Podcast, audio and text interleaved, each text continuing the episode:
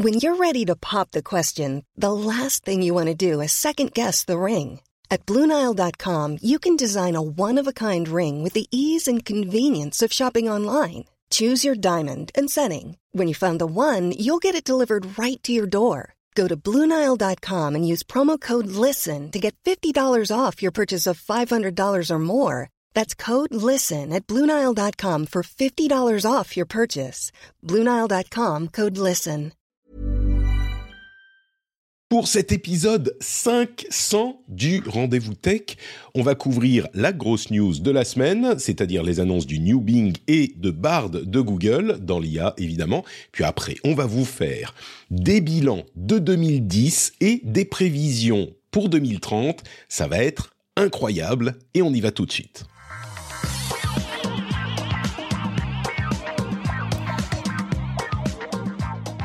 Bonjour Cédric, j'espère que, que tu as entendu la musique dans ta tête. Parce que là, quand on enregistre, il n'y a pas la musique.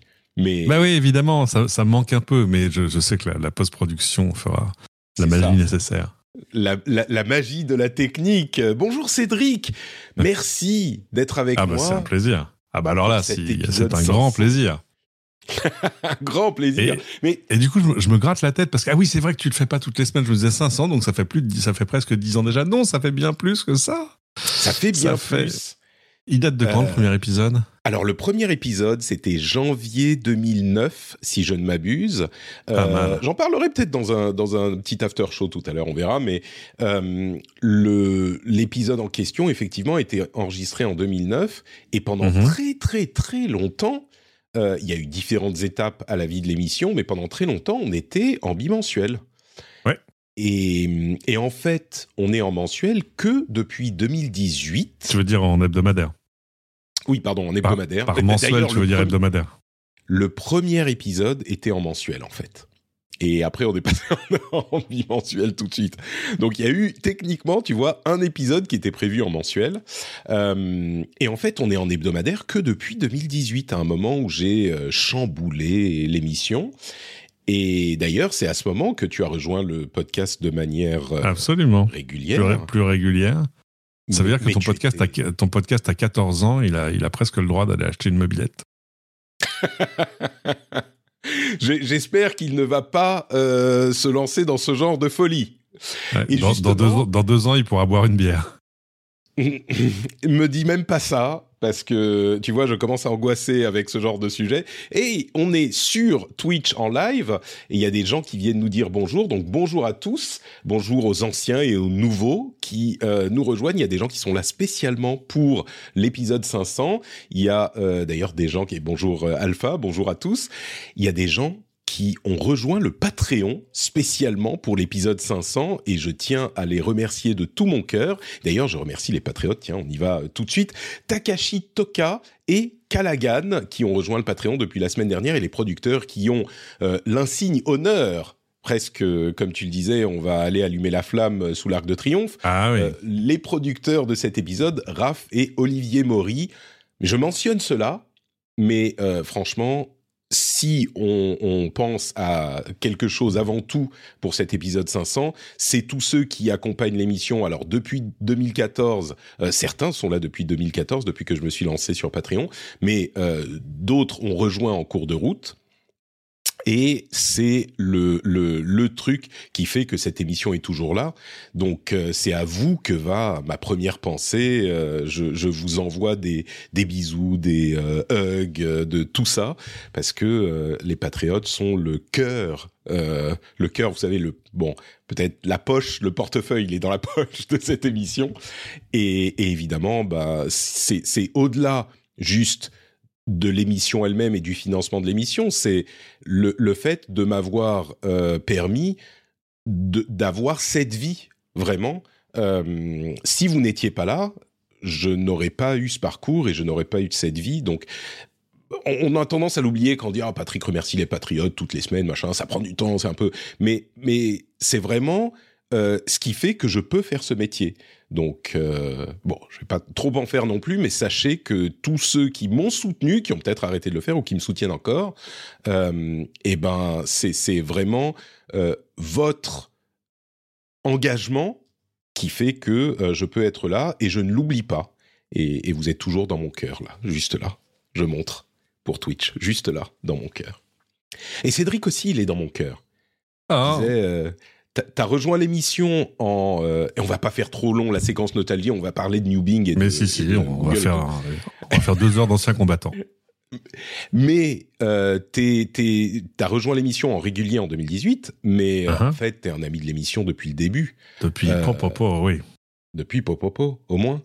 Parce que t'étais, t'étais podcaster tech à une époque, toi aussi. Et c'est comme ça qu'on oui. s'est, qu'on s'est rencontrés, Ah bah. finalement. Un, un peu toujours, on ne se refait pas. Mm. Et euh, idéalement d'ailleurs, enfin, je le redirai p- probablement un jour à plein temps, mais, mais euh, c'est c'est- amusant parce qu'il y a un grand débat sur l'âge de la retraite, etc. Et donc tu te mets à discuter. Moi, je discutais avec mon épouse en disant tiens, mais et toi, tu voudrais prendre ta retraite quand? Je- ouais, je- et, et en fait, quand, quand, je, quand je me projette, tu vois, dans ma tête, quand je demande à Midjourney, imagine euh, Cédric à la retraite, ça ressemble à quoi? Cédric à la retraite, ça ressemble quand même à Cédric devant un micro dans l'ensemble. Ouais, Donc, je euh, comprends bien. Et, et c'est vrai que quand, euh, quand tes projections de carrière euh, se confondent avec tes hobbies et ce que t'aimes faire, c'est quand même assez génial. C'est ça, et c'est, et c'est pour ça que je suis tellement reconnaissant, moi, parce que, pareil, euh, ma projection de, de retraite, bah, ça ressemble un petit peu à ce que vous voyez aujourd'hui. Donc, euh, Voilà. Mais du coup, je suis vraiment content de faire cet épisode avec toi, Cédric, euh, parce que avec la French Connection, avec les, Oh là les là. voyages dans Voilà.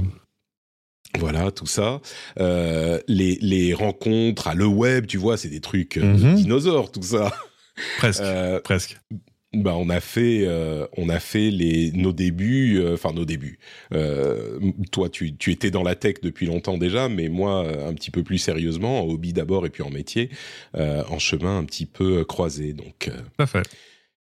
Donc, merci d'être avec moi. Et donc, on va reparler un petit peu de ces euh, quelques années qui nous ont, euh, qui nous ont rapprochés dans la deuxième partie de l'émission. Mais dans la première, on va parler de la grosse information de euh, la semaine, qui est donc la concrétisation, enfin, de choses dont on vous parle depuis des mois, c'est-à-dire euh, l'implémentation de modèles d'intelligence artificielle dans des utilisations pratiques grand public sous la forme, en l'occurrence, de New Bing, donc du nouveau moteur de recherche de Microsoft, Bing, et de la nouvelle version euh, du moteur de recherche de Google, ou plutôt d'un ajout au moteur de recherche de Google, qui s'appelle Bard. Alors, Bing est basé sur ChatGPT d'OpenAI, une société avec laquelle euh, Microsoft travaille depuis longtemps, et Bard de Google est basé sur leur modèle euh, de langage Lambda, dont on a aussi entendu parler depuis un moment. Mhm. Et du coup, ce que j'aimerais faire d'abord, c'est faire une sorte de euh, comparaison à la fois entre les présentations et les capacités de ces deux euh, nouveaux modèles. J'aimerais te poser la question, toi, savoir si tu as eu la même impression que moi. Euh, Qu'as-tu pensé de l'event de Microsoft et de ce qu'ils ont présenté, et en, para- en parallèle de ce qu'a présenté Google? Dis-moi. Bah, c'est passionnant parce que, tu vois, qui l'eût cru que tout à coup Microsoft euh, redeviendrait cool? Euh, j'essaie de trouver une analogie, une analogie euh, la semaine dernière en disant, tu vois, essayer de trouver par exemple un chanteur que tout le monde connaît, que tout le monde aime plutôt bien, mais bon, euh, dont la carrière euh, était quand même plutôt derrière lui et qui tout à coup ressort avec un truc absolument. Et euh, alors je me suis fait insulter parce que j'ai dit Francis Cabrel, mais mais bon, il y a, il y a probablement de meilleurs exemples. mais c'est un peu ça, tu vois. C'est Mi- Microsoft, c'est le c'est le géant avec qui on s'est habitué à vivre, qui fait des trucs cool. Hein, je veux dire, la Xbox c'est cool. Enfin, il y a plein de trucs vachement bien. Et puis ils sont pas en perte de vitesse loin de là. Ils ont réussi à se réinventer, bref, etc. Mais mais bon, c'est pas là que tu vois, tu, tu n'attends pas les annonces de Microsoft en disant Oh my God, it's the next big thing à chaque fois, quoi. Et, et Non, là, et il se faut retrouve. avouer que depuis le départ euh, de Bill Gates, puis de euh, ah, Steve Ballmer. Steve voilà, Ballmer. Steve Ballmer et que Satya Nadella a repris la barque, il a quand même orienté ça sur des trucs assez sérieux, quoi. C'est du cloud, c'est du Ah bah oui. business, c'est du donc. C'est-à-dire euh, que tout à coup, on s'est rappelé que le business de Microsoft, c'est de, de vendre du logiciel à des entreprises quand même dans l'ensemble. C'est pas le truc le plus sexy du monde, mais bon, c'est efficace. Et, et en fait, là, c'est rigolo parce que c'est vraiment, euh, c'est une espèce de cure de jouvence. Ils sont tombés dans une baignoire qui s'appelle OpenAI et tout à coup, ils rajeunissent, ils deviennent. Non, mais en fait, c'est pas ça. C'est que tout à coup, ça les remet dans une position passionnante de challenger. tu vois, ils ont Bing. Bing, bon, ça fonctionne, c'est bien, mais c'est pas Google. Et euh, donc chez, nous, chez nous, ils ont euh... sur le papier, ça te livre des résultats de recherche. Ils sont pas très sollicités, on va dire, par rapport à Google qui a une. Oui, parce euh, absolue. Est-ce que c'est une question de qualité de la recherche ou est-ce que c'est une question d'écosystème? Parce qu'on a tous tu vois, c'est tout à coup, t'as un Gmail, t'as un machin, et puis il y a plein de trucs qui mm. sont gratuits, euh, par opposé à ce qui se passe chez Microsoft. Oh, je doute pas de la qualité des résultats de recherche Bing, hein, on s'en voilà. mais bon. C'est ça. Toujours est-il que bon, c'est bien. C'était c'était un peu une sorte de feature, mais quoique c'est une feature. Attends, euh, qui, qui, qui leur faisait gagner combien? Est-ce que c'est 10 milliards de pubs par an? Enfin, tu vois, c'est quand même euh, c'est pas c'est pas ridicule. Euh, je me mais souviens pas du chiffre, mais c'est l'un des éléments qu'il faut rappeler dans cette discussion, c'est qu'ils présentent des IA euh, pour améliorer leur moteur de recherche et la recherche sur Internet. Euh, c'est ce qui fait tourner. Je dis souvent, la pub fait tourner le web. C'est vrai. Et l'essentiel de cette pub euh, est envoyé à Google, enfin une énorme partie de cette pub est envoyée à Google, qui domine la, la recherche et qui fait la loi sur le web. Euh, ah et bah, donc c'est un marché tellement immense que euh, le, même si Microsoft avec Bing en a une toute petite partie, peut-être plus grande aux États-Unis qu'en Europe, où, où, Google domine encore plus, et eh ben cette toute petite partie, euh, c'est un, un, un, une grosse une grosse somme d'argent, on va dire. Il pourrait non, financer le rendez-vous tech pendant longtemps. Euh, Ouh là là. Oui.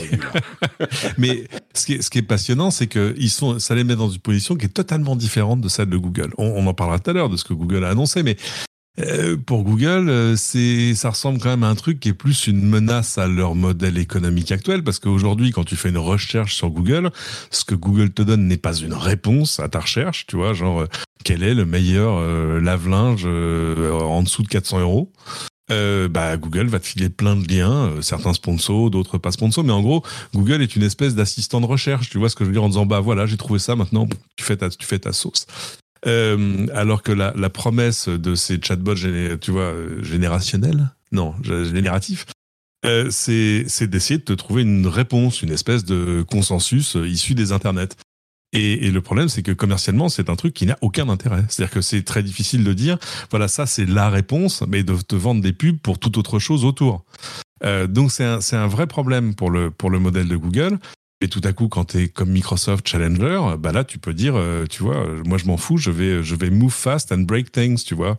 Et euh, alors, il y a des choses qui, qui ont un sens éminent dans leur intégration de ces technologies, ça par exemple intégrer euh, tout ça dans Teams pour faire à la fois la transcription de tes de tes visioconférences et puis le résumé de qui a dit quoi, ça c'est super. Il y a plein de choses à faire évidemment dans l'intégration de dans les outils bureautiques, t'imagines les réponses automatiques, les lettres automatiques, les relances automatiques, machin. Euh, mais alors sur Bing, euh, eux ont pas peur de perdre des parts de marché. Enfin si, ils peuvent avoir peur d'en perdre, mais en gros ils ont ils ont moins peur que la maison d'en face. C'est normal, ça c'est ce qu'on appelle le dilemme de l'innovateur. C'est pas ça date pas d'hier. C'est euh, tout à coup quand tu es leader, bah le changement c'est compliqué. Et, euh, et du coup voilà, du coup ils sont redevenus cool. Ouais, alors euh, il y a la technologie en plus qui est attrayante, mais, mais clairement, euh, ils sont, on est dans une inversion des situations, enfin inversion, dans une situation qu'on n'imaginait pas, où euh, Google a énormément à perdre, et il y a beaucoup de choses qui se croisent. Donc je suis désolé si on va partir un petit peu dans tous les sens, mais l'une des choses qu'on reproche beaucoup à Sundar Pichai, le président de Google depuis plusieurs années, c'est son manque de vision et son manque de d'audace. Et euh, une chose qu'on dit dans cette émission depuis longtemps, Google, c'est un produit. J'exagère, je grossis un petit peu le trait, mais Google, c'est un, produit. C'est la recherche. C'est la recherche de, euh, sur le web. Ils ont un produit qui a vraiment un énorme succès, c'est ça. Et euh, YouTube, c'est également un moteur de recherche en fait. le, le fait qu'ils fournissent les résultats de recherche en vidéo propriétaire, c'est presque un artefact du fait que bah, c'est un moteur de recherche qui vous donne des réponses et c'est le deuxième moteur de recherche du monde derrière Google. Bon, effectivement, je grossis le trait de la même manière que euh, euh, Microsoft avec Bing ramasse les miettes de la recherche et ça fait, euh, ça se compte en milliards. Évidemment que Google a d'autres activités qui fonctionnent aussi. Mais pour une société de cette taille et de cette ampleur, certainement, Sundar Pichai à, tort ou à raison, est considéré comme quelqu'un qui n'a pas su trouver d'autres euh, relais de, même pas de croissance, mais, mais relais de revenus pour la société, de revenus qui puissent euh, concurrencer la recherche. Ouais, enfin c'est compliqué parce que c'est un reproche difficile à faire à un mec. Comment dire? L'année dernière, ils ont gagné 280 milliards de dollars.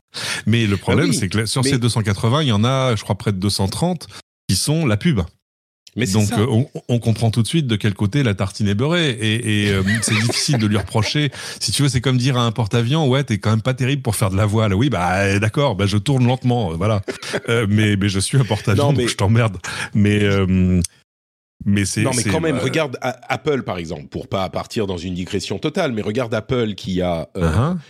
Euh, euh, diversifier ses rentrées. Alors l'iPhone reste la moitié des revenus, on en parlait la semaine dernière, ça reste la moitié des revenus, mais ils ont quand même créé euh, à peu près de toutes pièces des catégories complètement nouvelles ces dernières années avec les wearables, les AirPods, les ah, services, tu vois, les qui AirPods, 20 milliards aujourd'hui, plus que toute la catégorie euh, AirPod, HomePod, etc., etc., Apple TV, etc. Donc non, non, c'est très important. Je, ce qui je pense que Google aurait pu avoir des opportunités justement, pas juste pour le plaisir de gagner plus d'argent, même si les actionnaires sont très contents de gagner plus d'argent, mmh. mais pour se protéger exactement de cette situation où ils se retrouvent dans une position où, bah, exactement la même raison que euh, Apple essaye de se diversifier pour la même raison pour laquelle moi j'ai intégré de la pub dans les épisodes euh, du rendez-vous tech et du rendez-vous jeu, tu vois, pour diversifier mes sources de revenus pour le cas où. Euh, et, ben, et ben Apple a diversifié pour pas trop dépendre de l'iPhone pour le cas où. Euh, Microsoft a énormément de sources de revenus différentes et Google, ils dépendent tellement de la pub que la euh, technologie disruptive et patatras, ils sont, ils se sentent vraiment menacés par euh, cette IA générative dans la recherche. Et donc ils sont un petit peu coincés parce que Microsoft n'a, alors, on peut dire littéralement rien à perdre dans cette bataille parce que les revenus que représente Bing sont tellement la partie congrue de leurs revenus qu'ils disent bon bah on tente et puis tout ce qu'on gagne euh, c'est de l'argent en plus. Et Google par contre si ils euh, merdent leur transition et que euh, chaque point de part de marché qu'ils perdent, ah eh ben c'est une énorme partie de leurs revenus qui sont amputés. Donc tout ça pour dire, vous comprenez, le dilemme, ce qui est vraiment intéressant, c'est que ce dilemme de l'innovateur dont tu parlais, que Google a euh, imposé à ses concurrents à l'époque et a, les a surpassés, et eh ben en, en 20 ans seulement, il se pose aujourd'hui à lui, en notant tout de même qu'il euh, est extrêmement intéressant de se dire que l'innovateur, le dilemme de l'innovateur, ce que ça permet euh, a priori, c'est de donner de la place aux petits aux startups, aux nouveaux, aux, innovateurs justement, face aux grands. Et face aux alors là, ça marche moins bien, ça. Ça marche et là, voilà, exactement. Moi, ça me rappelle le mime avec, euh, tu vois, c'est le mec qui arrive avec son skateboard en disant bonjour, ami jeune, et c'est Microsoft. c'est ça. Non, mais c'est pire que ça. C'est pas que Microsoft. ce que ce qu'on remarque après ces conférences, même si celle de de de, de, Google a été un petit peu ratée, on va en reparler. Euh, c'est que les deux qui vont profiter, a priori, hein, on va voir ce qui va se passer, mais les deux qui vont profiter de, cette perturbation du marché sérieuse, eh ben c'est pas des petits innovateurs euh, perturbants, c'est Microsoft et Google. Et donc cette théorie qui voudrait que euh, la la disruption, la disruption du marché permette justement de déloger les gros dans certains cas, c'est peut-être encore possible, hein, mais là, il est frappant de noter que bah, cette disruption, elle est complètement cooptée par Microsoft et par Google, qui sont bah, par les GAFAM, en fait. Donc, Alors oui, mais euh, l'un par par opportunité et l'autre euh, sous la pression absolue du. Enfin, tu vois. Et, avec en plus. Mais n'empêche, c'est pas. Euh, c'est-à-dire que c'est tellement plus facile pour Microsoft de le faire que pour Google. Parce que Google, en mettant le doigt là-dedans, se retrouve dans, dans un. Dans, c'est assez, compliqué en termes de business parce qu'ils ont un business existant qui est une espèce de volcan à cash, si tu veux. Euh, quand on a dit, euh, on y viendra tout à l'heure, mais oh, regardez, l'action Google, elle a baissé. Oui, mais c'est pas parce que leur IA marche, marchouille ou que les exemples qu'ils ont pris marchent pas, marchent pas. C'est parce que les gens se disent, on, on, on ne voit pas l'intérêt, en tout cas à court terme. Et si tu veux, les investisseurs sont quand même essentiellement court-termistes. Euh, on, on voit pas l'intérêt euh, en termes de business. À la limite, euh, c'est-à-dire que tu es toujours sous la pression des gens qui disent oui, mais regarde, euh, si tu touches à rien là dans l'année à venir, euh, ça marche encore. Tu vois, c'est n'éteins pas le volcan à cache.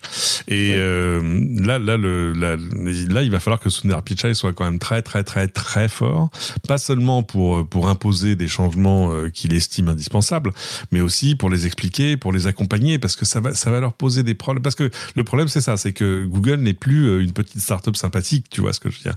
Euh, c'est une espèce de géant euh, monstrueux sur la pub, sur plein de trucs, sur le search, qui pose plein de questions bonnes et mauvaises sur la vie privée, sur les data et le reste. Et donc, euh, en gros, c'est un, un, un parcours, c'est un champ de mine le truc. Dès que tu bouges, tu dis est-ce que où est la mine? Et il y en a partout. Et on va y revenir. Alors, bah justement, euh, en parlant de, de champs de mine et de problématiques dans ces, euh, dans ces produits, parlons des produits eux-mêmes maintenant, une fois qu'on a posé le, le décor. Euh, les, des produits et des présentations, moi j'avoue que, euh, comme beaucoup de gens, j'ai été très impressionné par la présentation de Microsoft. Et euh, comme beaucoup de gens aussi, j'ai été particulièrement déçu par la présentation de Google. Alors, la présentation de Microsoft euh, et le produit sont effectivement euh, au-delà de ce qu'on pouvait espérer d'une intégration de ChatGPT à au moteur de recherche de euh, au, à Bing parce que il y a plusieurs features on fait de, des anglicismes désolé plusieurs features impressionnantes plusieurs fonctionnalités vraiment impressionnantes comme une chose qu'on reprochait à ChatGPT depuis son lancement, c'est qu'il ne traite pas l'actualité. Son modèle est figé en 2021, oui. il connaît tout ce qui est avant 2021, mais ce qui est actuel, euh, bah ça marche pas trop. Enfin, ça marche pas du tout, il n'y a pas accès. Là, grâce à Bing notamment, alors ça ralentit un petit peu les réponses, mais grâce à Bing, il peut intégrer par sans doute un modèle plus récent et le biais de recherche sur le web qu'il va faire lui-même, le... Euh, des infos plus récentes et des infos d'actualité en fait. Et ça, c'est un changement monumental. Mais il n'y a pas que sûr. ça. Ils ont euh, fait donc une boîte de recherche, une petite euh, zone de texte dans laquelle on met notre requête, et ils vont nous faire, et c'est là que euh, les, les, existants ont un avantage tout de même, il y a les résultats de recherche traditionnels d'un côté, et les résultats de synthétisés par l'intelligence artificielle dans une barre sur le côté, et au-delà de la synthèse textuelle, ils ont aussi intégré des trucs hyper malins qui sont des euh, surlignages pour euh, amener à des sites externes et des références qui expliquent des sources de leur euh, synthèse. Donc, non seulement ça réussit à adresser, à répondre à un reproche qu'on faisait à, à l'IA, qui est qu'on n'avait mmh. pas accès aux, à ces sources, ce qui est un vrai problème hein, quand on a des problèmes de, de, réalité factuelle et de ce genre de choses. Euh, mais en plus, à terme, alors ils y pensent pas encore, mais ça peut très facilement intégrer des pubs, ça. Et du coup, euh, ça. Et en oui. Ça renvoie plus facilement vers la source de l'information, ce qui est un reproche supplémentaire qu'on pouvait faire à ChatGPT, qui était que bah la source de l'information n'a pas du tout avantage à être euh, présente dans la réponse, parce que de toute façon on ne le saura jamais et ça n'envoie pas de lien, donc on peut pas en vivre. Donc tous ces avantages sont synthétisés dans le modèle pardon, dans le modèle d'intégration de ChatGPT à Bing, qui est plus que simplement ChatGPT et qui a ses avantages de, de sourçage, de, de liens et euh, de, d'envoi de trafic euh, que moi j'imaginais pas arriver aussi vite et d'actualité euh, en plus. Donc sur le papier, et on va parler de la réalité ensuite, mais sur le papier, le Bing qui en plus est intégré à Edge, le navigateur de Microsoft, ouais. pour pouvoir appliquer l'intelligence artificielle à, une page que vous êtes en train de lire, la résumer, poser des questions, etc., en direct, elle est intégrée directement dans le navigateur. Euh, ça va beaucoup plus loin que ce que j'avais imaginé comme intégration à la base, moi. Ah mais c'est et c'est que le début parce qu'en fait c'est des choses. Enfin, euh, ces moteurs-là, c'est-à-dire l'ajout des réseaux neuronaux euh, et puis du, du corpus de données qu'il y a derrière. Euh, Jusque-là, on avait des outils euh, en, dans l'informatique B2B qui, par exemple, en gros, t'observait en train d'utiliser l'outil pour pouvoir te faire des suggestions basées sur euh, bah, l'usage que tu fais de l'outil. Voilà, est-ce que, bref. Et euh, je sais pas si par exemple t'es habitué à la facture et qu'il voit que bah, sur, toutes tes factures, tu mets le numéro de la facture en haut à droite. À un moment, il se met à dire, bah écoutez, par défaut, on va le mettre là.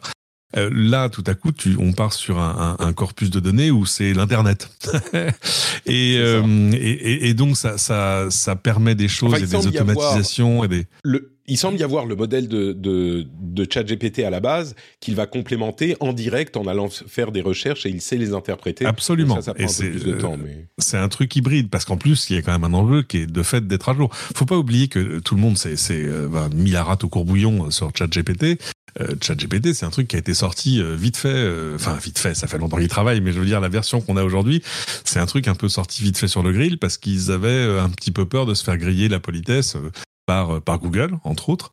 Euh, et que donc GPT 3.5 n'était pas destiné à être ouvert à tous les vents.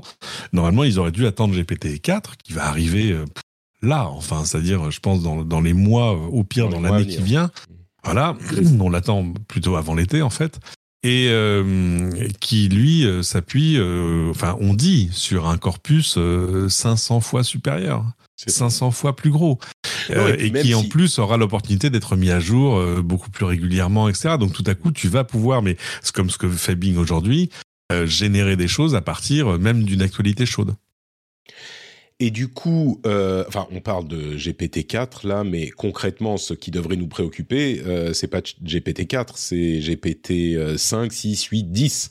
Et, et donc oui, quand tu dis c'est que le début, c'est une euh, une euh, comment dire Comment comment on dit que c'est une exagération, mhm. euh, une, euh, ah, c'est un euphémisme, voilà. Je une, une hyperbole, un euphémisme, ah oui, oui. Euphémisme, oui. Et, et d'ailleurs, de fait, on, on, on, me rappelle, on me rappelle dans l'oreillette que a priori, GPT-4, c'est premier trimestre.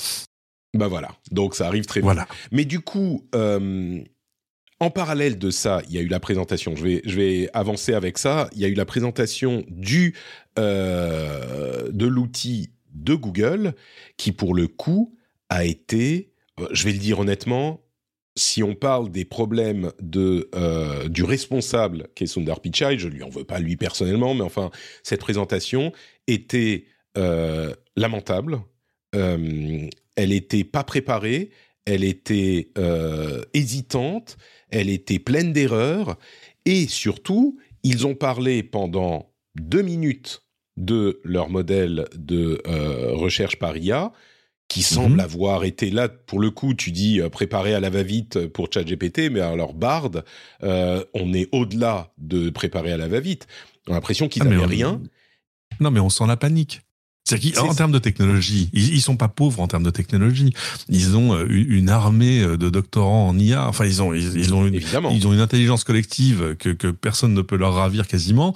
Mais par contre, euh, en termes de produits, on, on, sent que c'est un truc qu'il a fallu sortir, si tu veux, en, en, deux semaines. Tu vois ce que je veux dire? En disant, On sent la panique. Et c'est quand tu te mets à sentir la panique de la part d'un géant comme Google, euh, c'est pas, t'es pas habitué à ce genre de choses. Normalement, c'est des géants qui fonctionnent à leur rythme. C'est comme si demain, je sais pas, il y avait chez tous les concurrents d'Apple, une nouvelle technologie sur le smartphone, je ne sais pas laquelle, un truc, euh, voilà, un smartphone malléable, voilà, peu importe, euh, que tu puisses rouler en boule dans le fond de ta poche, qui ne casse jamais, enfin bon, et, euh, et tout d'un coup tout le monde le fasse du jour au lendemain et que n'est pas la techno. Et là, tout à coup, il y aurait, là aussi, on verrait une espèce de panique. Tout à coup, on, nous, annoncerait une, une, keynote iPhone en avril, tu vois, genre, mais que se passe-t-il Voilà. C'est sûr. C'est exactement ce qui est en train de se passer chez Google alors, ils ont profité de cet événement qui était prévu d'un petit peu plus longue date pour réintégrer. Alors, ils parlaient de Lens et de la recherche qui. On a déjà de l'IA dans nos recherches. Hein, euh, on sélectionne des réponses par IA, machin. Bon, ça, ça, ça, sentait effectivement le, le, désespoir un petit peu.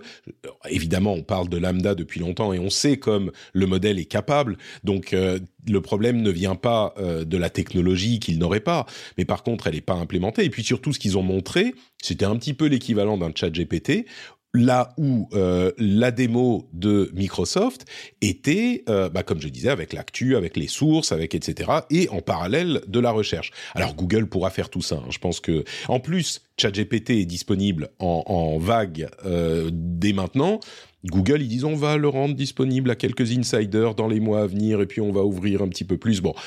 Enfin, mais oui, mais parce que évidemment ils ont, ils ont un autre problème, c'est qu'ils ont le problème du leader, c'est-à-dire que ils, au-delà de, du problème de pure business, ils ont un, ils ont alors plusieurs problèmes. J'ose même pas parce que quand, quand ChatGPT te raconte des conneries et te dit euh, que tu lui poses des questions idiotes et qu'il te donne des réponses idiotes, tu vois, genre, euh, euh qu'est-ce quel, est, quel, quel, est le meilleur pour la santé, les œufs de poule ou les œufs de vache? Enfin, tu vois, bon. Oui, on dit, alors les plus, voilà, enfin, ce genre de choses, on rigole. Quand il te fait des erreurs factuelles euh, terribles, on se dit, bah, c'est une bêta, ils ont bien, bien averti sur le fait que voilà, c'était encore un truc en devenir, donc on pardonne. Si c'est chez Google, on pardonne pas. Euh, C'est-à-dire que ça pardonne pas quand tu es Google, sur le, à la fois sur le, la justesse des réponses, et puis là, ça, ça, ça, les force à mettre le doigt dans un truc absolument terrible. C'est-à-dire que déjà, il y a des gens qui depuis longtemps disent ah, Google pille nos contenus et nous, nous coûte mm. des visites. Bon alors, c'est à mettre entre grosses guillemets parce que ce sont souvent les mêmes qui font tout pour arriver en haut des résultats de recherche de Google pour pour avoir justement des visites parce qu'on leur dit mais vous savez, euh, vous mettez une balise dans votre page HTML et Google arrête de arrête d'indexer votre page. Oui non mais c'est en fait on voudrait enfin bon le beurre l'argent du beurre c'est le cul de la crémière et euh, mais euh, et là, tout à coup, évidemment, on va dire non, mais attendez, vous voulez dire que Google va donner une réponse qui est basée sur une espèce d'intelligence collective? On va pas savoir trop où ils l'ont chopé, mais ils l'auront en tout cas partiellement chopé chez nous et ça ne nous enverra plus de visite parce qu'ils affichent directement la réponse et il n'y a pas de lien derrière. C'est-à-dire qu'en gros, ils nous volent, enfin ils volent, ils pillent euh, le contenu pour donner une réponse et, ne même et même pas renvoyer du trafic au site web. Là, c'est. Mais c'est pour ça que le sourçage chez Bing était tellement malin. Enfin, on, bah oui. tu sais, je pense que c'est cette présentation de Google et l'exemplification totale de l'expression anglaise euh, américaine "caught with your pants down". C'est vraiment complètement pris par surprise et ils ont profité de cette euh, conférence prévue, de, faire, de cette présentation prévue de longue date, pour intégrer deux minutes de Bard, pour faire genre non non mais on panique pas, tout est sous contrôle. Sauf que il y avait des hésitations. Enfin, c'était pas répété ce truc. Il y a un téléphone de démo qu'ils ont pas trouvé à un moment. Euh, et, et, et bon, bref. Moi, je trouve qu'ils ont vraiment mal géré la chose et euh, qu'ils ne rendent pas leurs outils de recherche euh, publics immédiatement, je veux bien, mais qu'ils ne se soient pas préparés dans leur labo à une intégration de la technologie lambda à leur moteur de recherche, pour moi, ça c'est... Enfin, peut-être qu'ils l'ont et qu'ils veulent pas le montrer, mais ça serait quand même bizarre.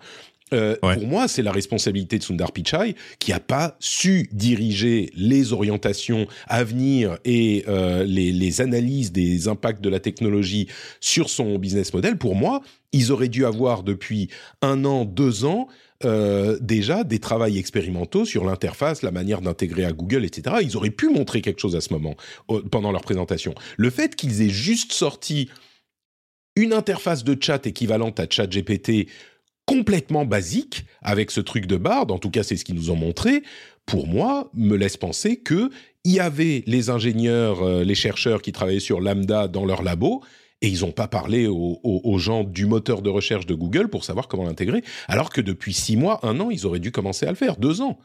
Mais, ils se sont, ils se sont laissés, ben oui, mais c'est même pas, ils se sont laissés dicter euh, le, le, calendrier, l'agenda. Alors qu'ils auraient pu, euh, tu vois, prendre ça pas de haut, mais en tout cas dire attendez, nous on a on a notre rythme et on sait ce qu'on a envie de faire. Par exemple, on a des rendez-vous, on a une conf développeur euh, au mmh. printemps. Et ben voilà, vous allez voir ce que vous allez voir à ce moment-là. En plus, ils seraient dans un truc qui maîtriserait mieux. Et là, de fait, ils ont essayé de raccrocher les wagons au dernier moment. ah, il y a un événement à Paris, oui. John, you're jumping on the plane now, go.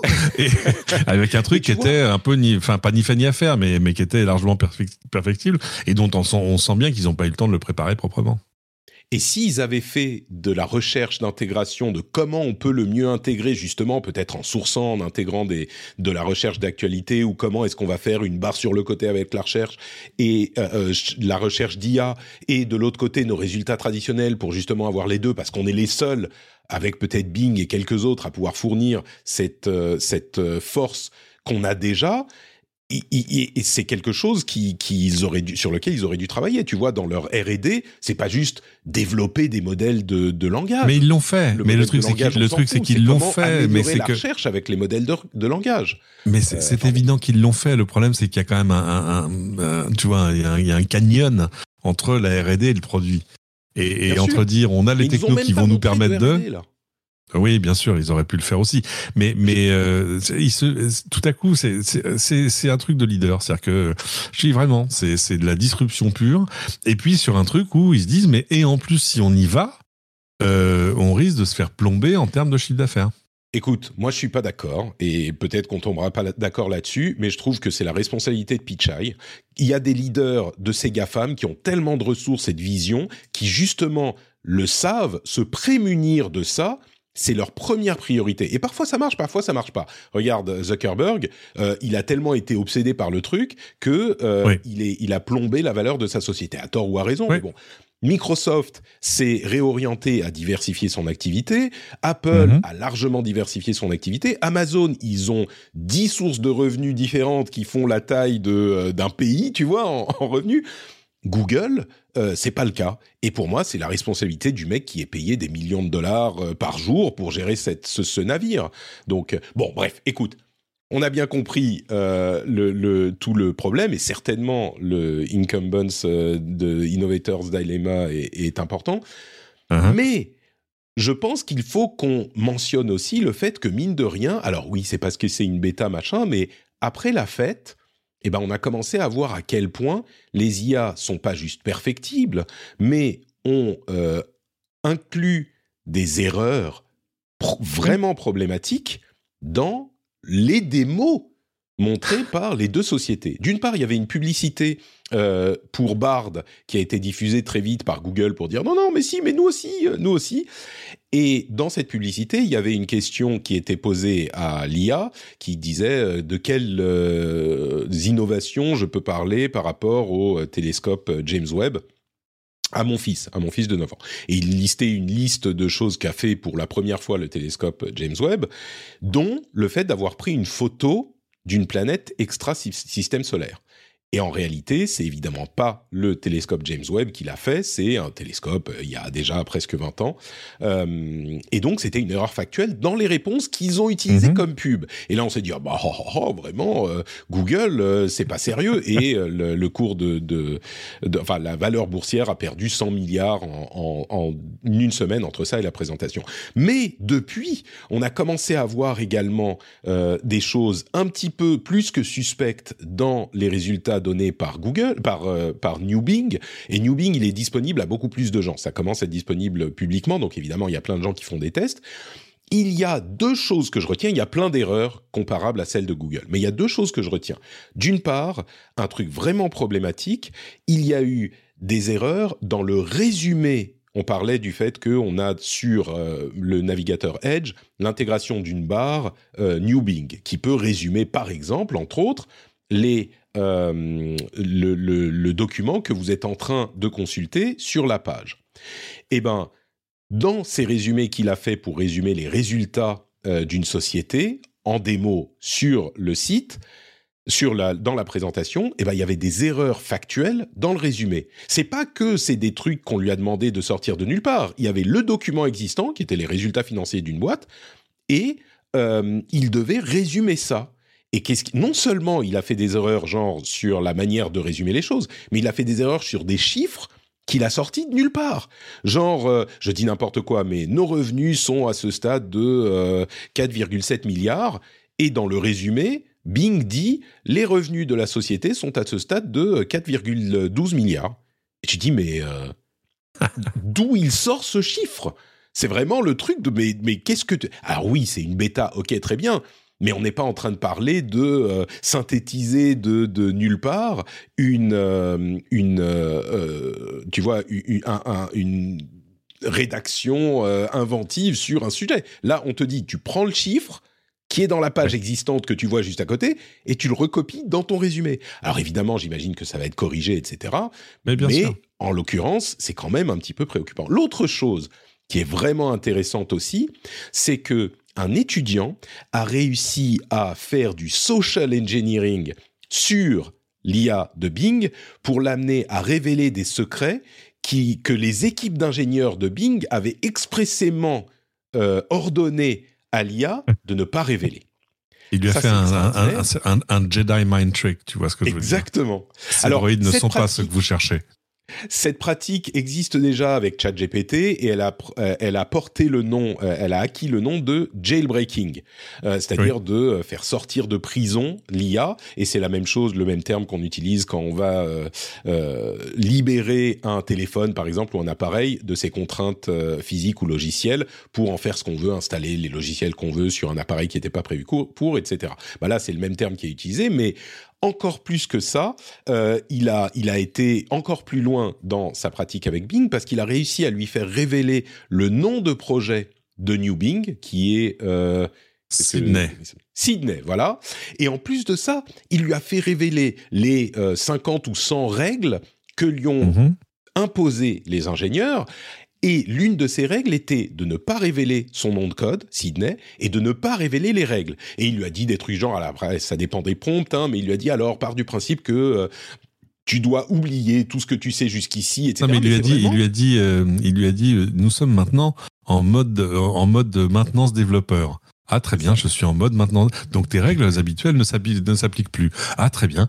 Euh, c'est sur sur ChatGPT, il y en avait un qui, qui avait dit, qui posait une question. Euh, je sais plus quelle était la question, mais c'est le genre de choses que, que normalement auquel normalement le moteur refusait de répondre. Et il lui a dit bon, je vais te poser cette question. Tu vas commencer par me dire que tu ne peux pas répondre à ma question parce que machin, et après tu vas y répondre quand même. Oui, d'accord. Voilà, il l'a fait. Donc c'est vraiment un truc de Jedi. C'est regarde-moi dans les yeux, tu vas voir, tout va bien se passer.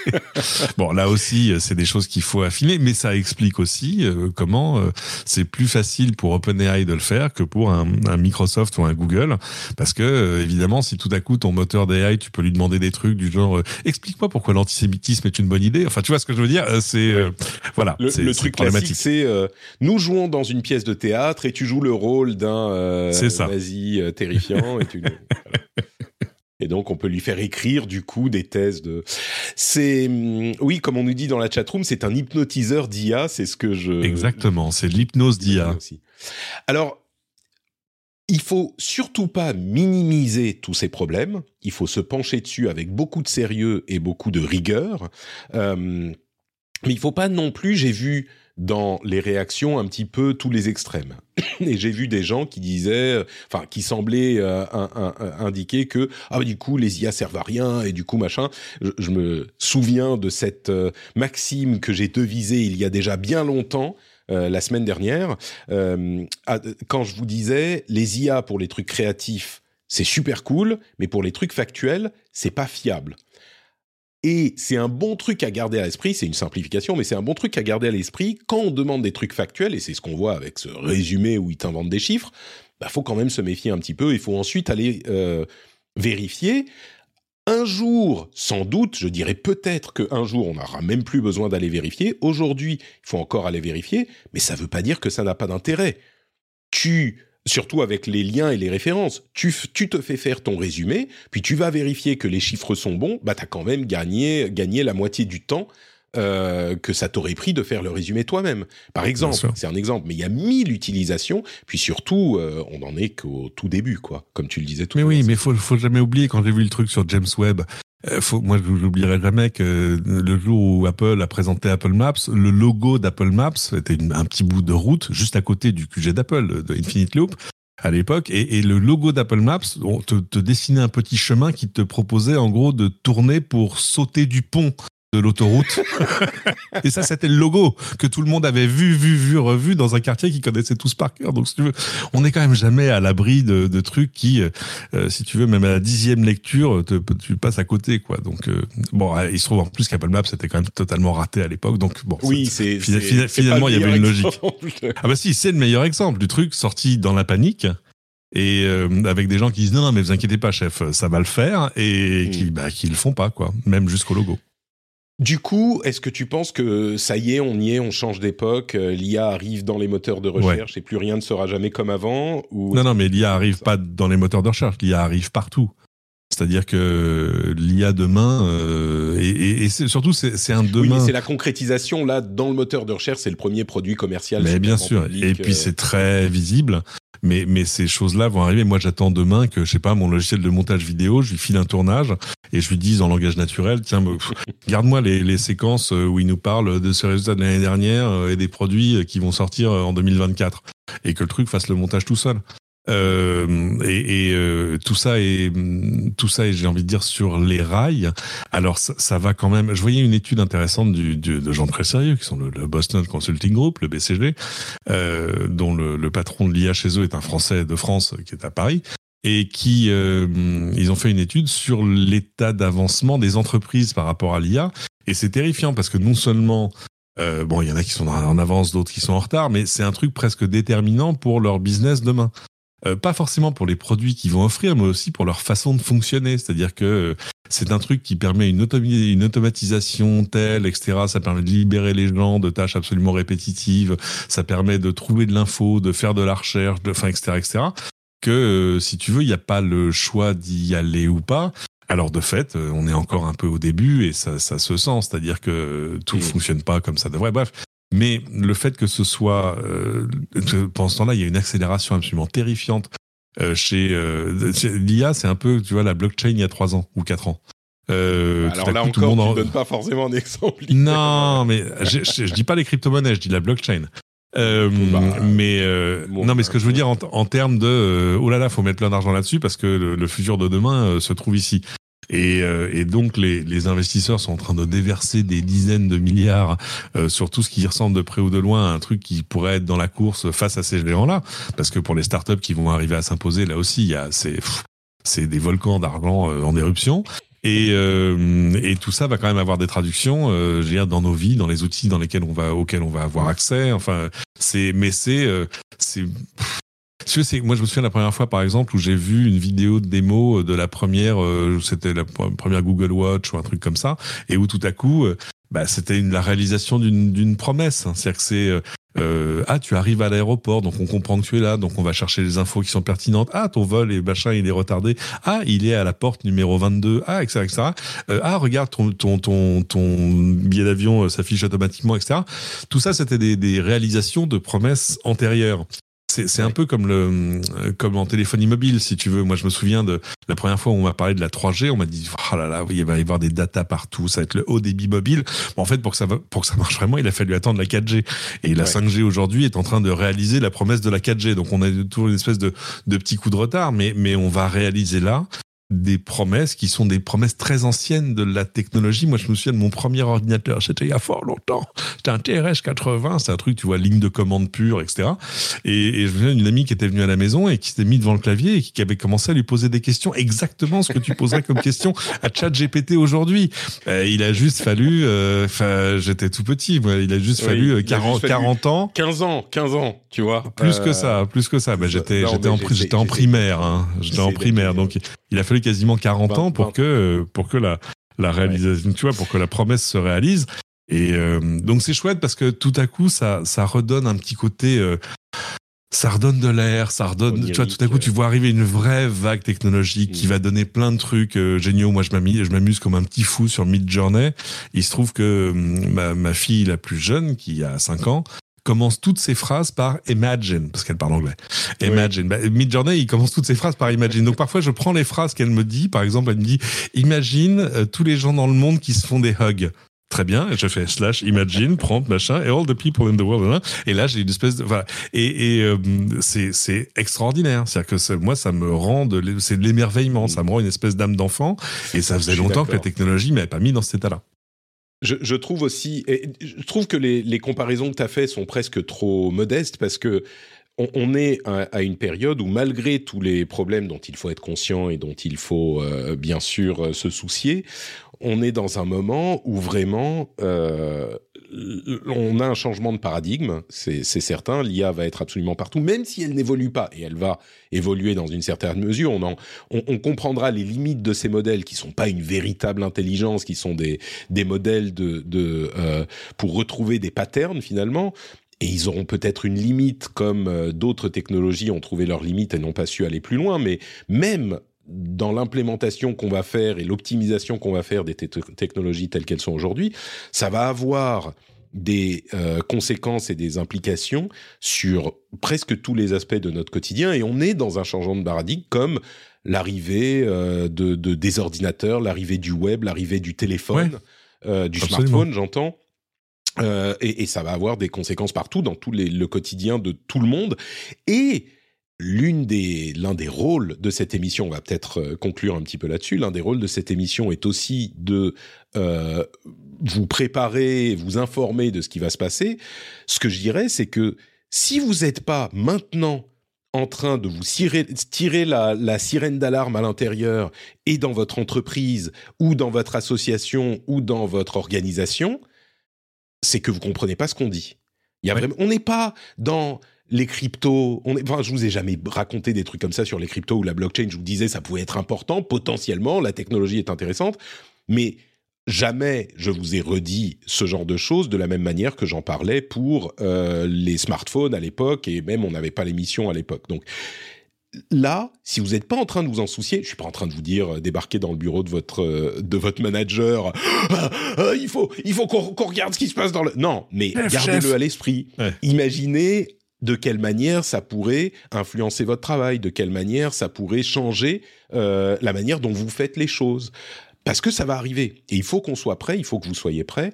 Et certains, alors il est possible que ça, euh, Jérôme, euh, notre ami Jérôme Kainborg disait la semaine Uh-huh. dernière, ça va décimer 80% des emplois des cols blancs en, en quelques années. Alors, et qu'avec son, Alors, son, son ouais, exagération caractéristique, mais alors, moi, ce que, c'est ce pas que- ce qu'on la observe. manière dont je le vois, la manière dont je le vois, c'est que c'est pas que ça va décimer les emplois.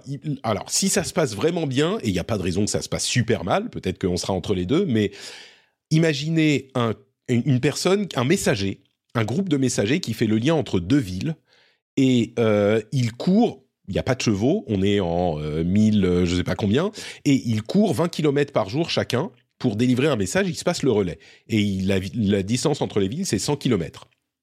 On invente tout à coup le vélo. Et avec le Uh-huh. vélo, on peut faire les 100 km en une journée. Et là, tu dis, mais merde, du coup, euh, il y en a un qui va monter sur le vélo et quatre qui vont perdre leur boulot. Et c'est ce qu'on dit depuis la nuit des temps avec la technologie. Sauf que ce que ça donne vraiment, c'est pas ça. C'est que ça donne l'opportunité d'en mettre, de, de mettre les cinq sur le vélo. Et au lieu de lier à une ville, bah, tu vas lier à cinq, à cinq villes. Parce que tu en as cinq qui peuvent faire beaucoup plus avec la même énergie et la même. Bon, c'est l'augmentation de la productivité, j'invente pas la, le- Ouais. l'eau à couper le beurre, si tu veux. Mais c'est comme ça que je le vois. Et évidemment qu'il y a des, des, des, tra- des, des- des métiers qui vont changer. Et peut-être que ça ira trop vite pour que les gens aient le temps de, de- de s'adapter. C'est ce que dit en, en réalité Jérôme. Mais euh, c'est pour ça qu'il faut être préparé. Et je crois qu'on va plutôt dans ce sens-là, dans le sens de l'augmentation, encore une fois, de la productivité. Alors, peut-être que ce coup-ci, ça se passera vraiment mal, comme le prédisent les gens à chaque fois depuis le début de la révolution industrielle. Euh, mais moi, je pense que, tu vois, alors voilà, on attend que Siri euh, réussisse à avoir un petit peu de, de chat GPT dans les, dans les entrailles, parce que là, il là, il y, a de, il y a de la marge. T'imagines Siri, tout à coup, le coup de vieux que se prend Siri? Enfin, c'est- terrible. hein. C'est un mais- tracteur, c'est un tracteur diesel qui, qui regarde passer une Tesla. Genre, euh, ouais, je. Et c'est ce que je disais au départ. Siri va évidemment intégrer ce genre d'outils très vite. J'imagine j'imagine que d'ici deux ans, il y aura une amélioration de Siri qui va être euh, hyper substantielle. Et imaginez ce que ça va donner quand Siri intégrera un moteur de ce type-là. Un mo- moteur encore plus puissant que celui-là. Tu, remarques quand même le silence, le silence presque absolu que, que tient Apple sur ce sujet. Hein. Ils sont euh, toujours comme ça. Ils sont toujours comme ça. Apple, ils parlent, Oui, ils disent que- rien, ils essayent de Oui. rien dire jusqu'à ce qu'ils te sortent le produit et que tu puisses l'acheter le lendemain dans le magasin, tu vois. Euh, mais pour l'instant, enfin, c'est c'est intéressant d'ailleurs parce que ça, tout ça arrive à un moment où on commençait à revenir des assistants vocaux. Et quand, quand on dit on, euh, c'est tu vois, c'est toi et moi, mais c'est aussi Amazon, c'est tout ça. C'est-à-dire que c'est des gens qui Amazon, je crois, ils ont investi 10 milliards dedans. Et en fait, pour eux, la promesse originale, elle se- est pas du, elle est pas du tout tenue. C'est-à-dire que ils disaient bon, on va fournir des, des services, des machins, et puis les gens pourront dire aussi tiens, pense à me reprendre euh, des couches culottes, tu vois. Et, et, et en fait, c'est le truc qui marche le moins bien. C'est le, c'est un usage euh, pff, presque anecdotique. C'est-à-dire que en- à quoi utilise Et alors, c'est une raison parce que pendant ce temps-là, t'as tous les gens qui crient ah, au secours, ma vie privée, machin, il m'écoute. Non, il t'écoute pas. Tu, tu lui demandes de, de minuter le nombre de, de- le temps qu'il va faire qu'il faut pour cuire les œufs. Tu lui demandes le temps qu'il va faire demain et tu lui demandes de lancer ta playlist préférée. Et en gros, c'est tout quoi dans l'ensemble. Donc, si tu veux, ce que tu lui partages, déjà, il avait déjà ses infos. Euh, ça va pas changer Oui. grand chose, mais euh, donc c'est intéressant aura- parce que là, tout à coup, ça va les rendre un peu plus intéressants. Exactement. Et, et ils pourront capter, ils pourront capter encore plus de- d'informations privées on parle, j'espère que vous avez bien compris qu'il y a des challenges et des préoccupations aussi dans, tous ces, dans toutes ces discussions. Euh, j'espère que c'est assez clair. Et Mhm. du coup, je pense qu'on a fait une bien bonne discussion sur le sujet, mais Ah bah oui, je pense vraiment pas- que ça le vaut. C'est pas la première fois et c'est sans doute pas la dernière fois. Euh, mais on va avancer. On va maintenant passer à la deuxième partie de cet épisode qui euh, célèbre lui aussi finalement, parce que cette première partie l'était avec ce changement de paradigme, l'épisode 500. Et dans cette deuxième partie, on va vous faire un petit bilan des années 2010. J'ai choisi arbitrairement les années 2010 euh, parce qu'on s'est lancé en 2009, donc ça colle un peu mieux. Et également euh, des prévisions sur les années 2000 sur l'année spécifiquement 2030. Bon, là aussi c'est un peu arbitraire. Avant ça, je voudrais quand même remercier les auditeurs et les auditrices qui soutiennent le rendez-vous tech sur Patreon. Patreon aussi, ça, ça aussi, c'est le, le présent du futur ou le futur du présent. Euh, vous pouvez soutenir l'émission et soutenir les créateurs. On va peut-être en reparler dans une seconde quand on va parler des, des tendances des années 2010. Et c'est un des, une des, des merveilles, des bonheurs, des, des améliorations qu'a amené euh, le web et la désintermédiation. Si vous voulez soutenir un créateur, bah vous pouvez, et ça fait que ces créateurs peuvent eux-mêmes, dans leur euh, garage, entre guillemets, ou dans leur cuisine, euh, comme c'est le cas pour moi, euh, créer du contenu pour que vous appréciez. Et, créer du contenu sans tous les intermédiaires qu'on avait jusqu'à la révolution des, médias Internet. Alors, les médias Internet, c'est peut-être pour le meilleur et pour le pire. Si vous voulez soutenir le meilleur, n'hésitez pas à passer sur Patreon pour soutenir les créateurs que vous considérez comme euh, créateurs de qualité qui vous apportent quelque chose. Si je fais partie de ce lot, patreon.com slash rdvtech pour soutenir le rendez-vous tech. Ça se fait très très vite, c'est euh, des sommes raisonnables. Euh, si vous pouvez vous le permettre, patreon.com slash rdvtech, si vous écoutez depuis un moment, si, comme certains, l'épisode 500, vous vous dites « Oh bah merde, c'est l'occasion », allez-y. Et je vous remercie très chaleureusement de votre soutien. Ready to pop the question? The jewelers at BlueNile.com have got sparkle down to a science with beautiful lab grown diamonds worthy of your most brilliant moments. Their lab grown diamonds are independently graded and guaranteed identical to natural diamonds, and they're ready to ship to your door. Go to BlueNile.com and use promo code LISTEN to get $50 off your purchase of $500 or more. That's code LISTEN at BlueNile.com for $50 off. BlueNile.com code LISTEN. Subtle results, still you, but with fewer lines. Botox Cosmetic, out of botulinum toxin A, is a prescription medicine used to temporarily make moderate to severe frown lines, crow's feet, and forehead lines look better in adults. Effects of Botox Cosmetic may spread hours to weeks after injection, causing serious symptoms. Alert your doctor right away as difficulty swallowing, speaking, breathing, eye problems, or muscle weakness may be a sign of a life threatening condition. Patients with these conditions before injection are at highest risk. Don't receive Botox Cosmetic if you have a skin infection. Side effects may include allergic reactions, injection site pain, eyebrow and eyelid drooping, and eyelid swelling. Allergic reactions can include rash, welts, asthma symptoms, and dizziness. Tell your doctor about medical history, muscle or nerve conditions including ALS or Lou Gehrig's disease, myasthenia gravis, or Lambert-Eaton syndrome and medications, including botulinum toxins, as these may increase the risk of serious side effects. For full safety information, visit BotoxCosmetic.com or call 877-351-0300. See for yourself at BotoxCosmetic.com. Et quand vous arrivez chez vous et que vous mettez les clés dans le bol, cling Et là vous dites « Ah merde, épisode 500 !» Bah non, quand même, faut pas déconner. Allez, euh, patreon.com slash Ah, c'est- maintenant ou jamais.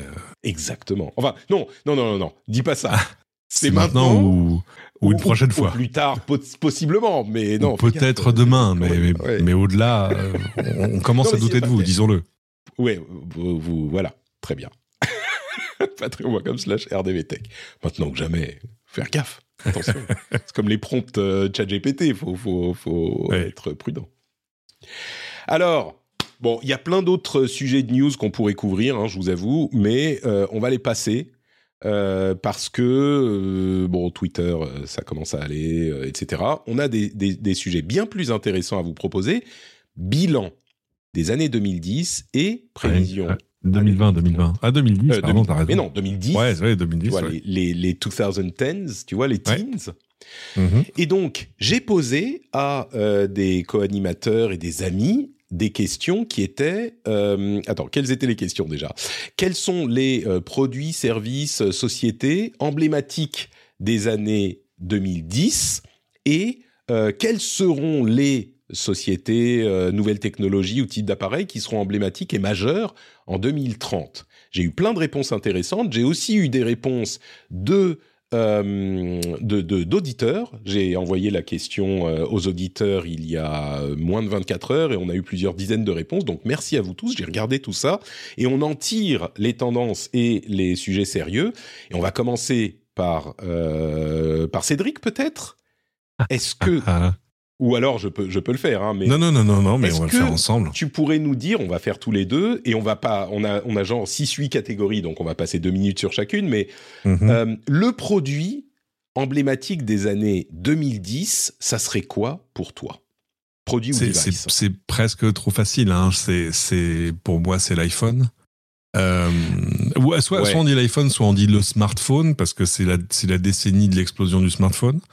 Et, euh, et puis de tous les de tous les usages et les, et les services et les produits, enfin tout ce qui a gravité Associé, autour et tout ce que ça a déclenché. C'est-à-dire, euh, tu vois, à la fois euh, sur les réseaux sociaux, à la fois sur euh, euh, tous les services euh, localisés, sur, enfin, toutes ces, c'est pas tant le smartphone qui est important, c'est imaginer toutes les changé. choses qui n'existaient pas euh, en- le- totalement et, et toutes ces choses qui n'existaient pas et qui sont de- devenues absolument, tu vois, fonction de notre quotidien, quoi, du paiement mobile euh, euh, jusqu'à Uber, euh, toutes les applications de Enfin, transport, tout. Enfin, c'est ça- ça difficile de faire ça, plus. le- Mais bien sûr. C'est l'universal communicator, tu vois, c'est le C'est Star ça. Trek dans la vraie vie. Tu as accès à Exactement. la connaissance du monde, tu as, accès. Moi, je parle souvent de, de presque de de- de- de- d'omniscience et de téléportation. Tu peux parler à n'importe qui, de n'importe où, à n'importe quel moment.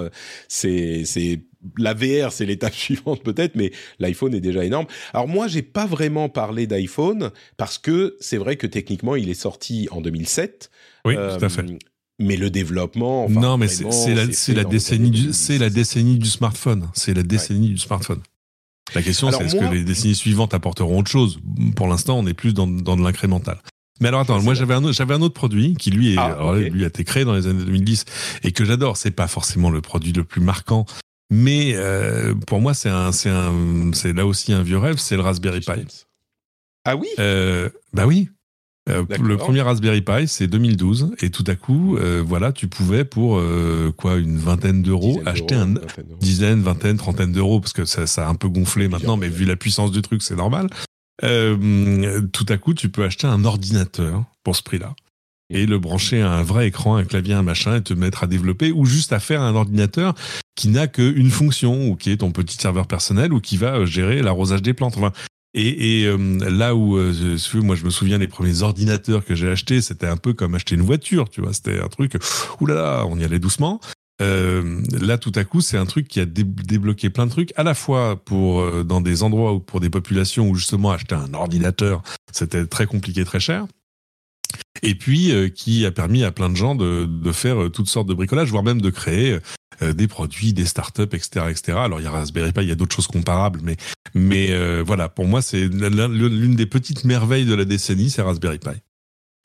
Je comprends tout à fait cette euh, réponse et je l'aime beaucoup parce que il n'y a pas une réponse à ces questions. Non. C'est pas qu'il y a le produit machin, mais chacun, y a eu, on a eu plein de réponses différentes et je trouve que le Raspberry Pi est une, une très bonne réponse, même si c'est pas le produit le plus populaire mass market. Mais bien sûr, Euh, mais bien sûr. Et Moi- surtout c'était c'était exemplaire. Je là, je, là, je finis, et je te laisse la main. Vas-y, vas-y. C'était, c'était exemplaire d'un truc, c'est que tout à coup, faut, faut se souvenir, c'était des gens qui étaient issus de chez ah, Flûte, ce fondeur de composants, que ça va me revenir, euh, qui faisaient des, des processeurs pour mobile.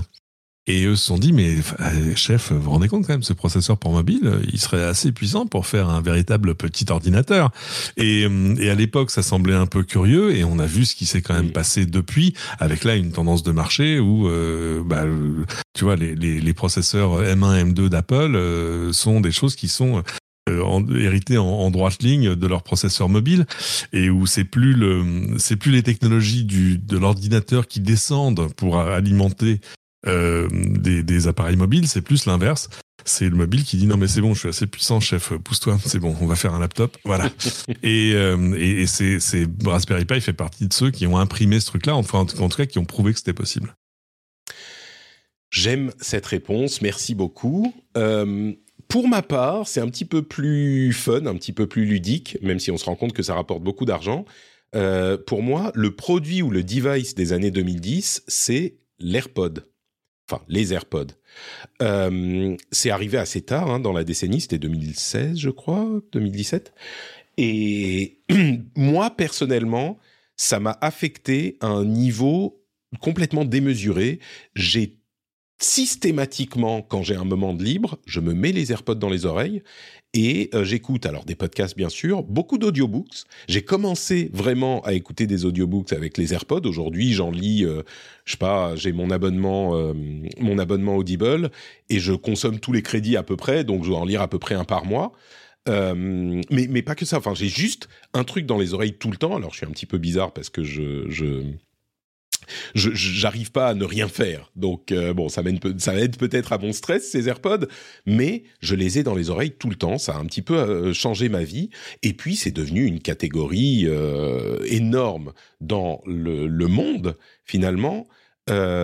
Et tous les constructeurs ont copié et ça rapporte des dizaines de milliards. Enfin, ces petits AirPods rapportent à Apple presque autant que, je sais pas, que les que, les, que les services que les services. Alors pas tout à fait. Les services ont beaucoup grossi, mais mais effectivement. Écoute, moi les, derniers chiffres que j'avais c'était il y a longtemps. Hein. C'était des, c'était ça a passé les 10 milliards de revenus en en, 2019, je crois. Donc je ne sais même pas où c'en est aujourd'hui, mais c'est parce que le problème c'est qu'ils en font pas le détail. Ils le, ils le package ce revenu-là dans, leur déclaration. Euh, dans euh, plein de trucs avec euh, le HomePod, le machin. Enfin voilà, c'est de l'obfuscation délibérée à mon avis de la part d'Apple. Mais, mais euh, si, en gros, si les AirPods étaient un business à part, ce serait une des plus, une des quoi, 100 ou 150 plus grosses entreprises aux États-Unis. Enfin, c'est massif.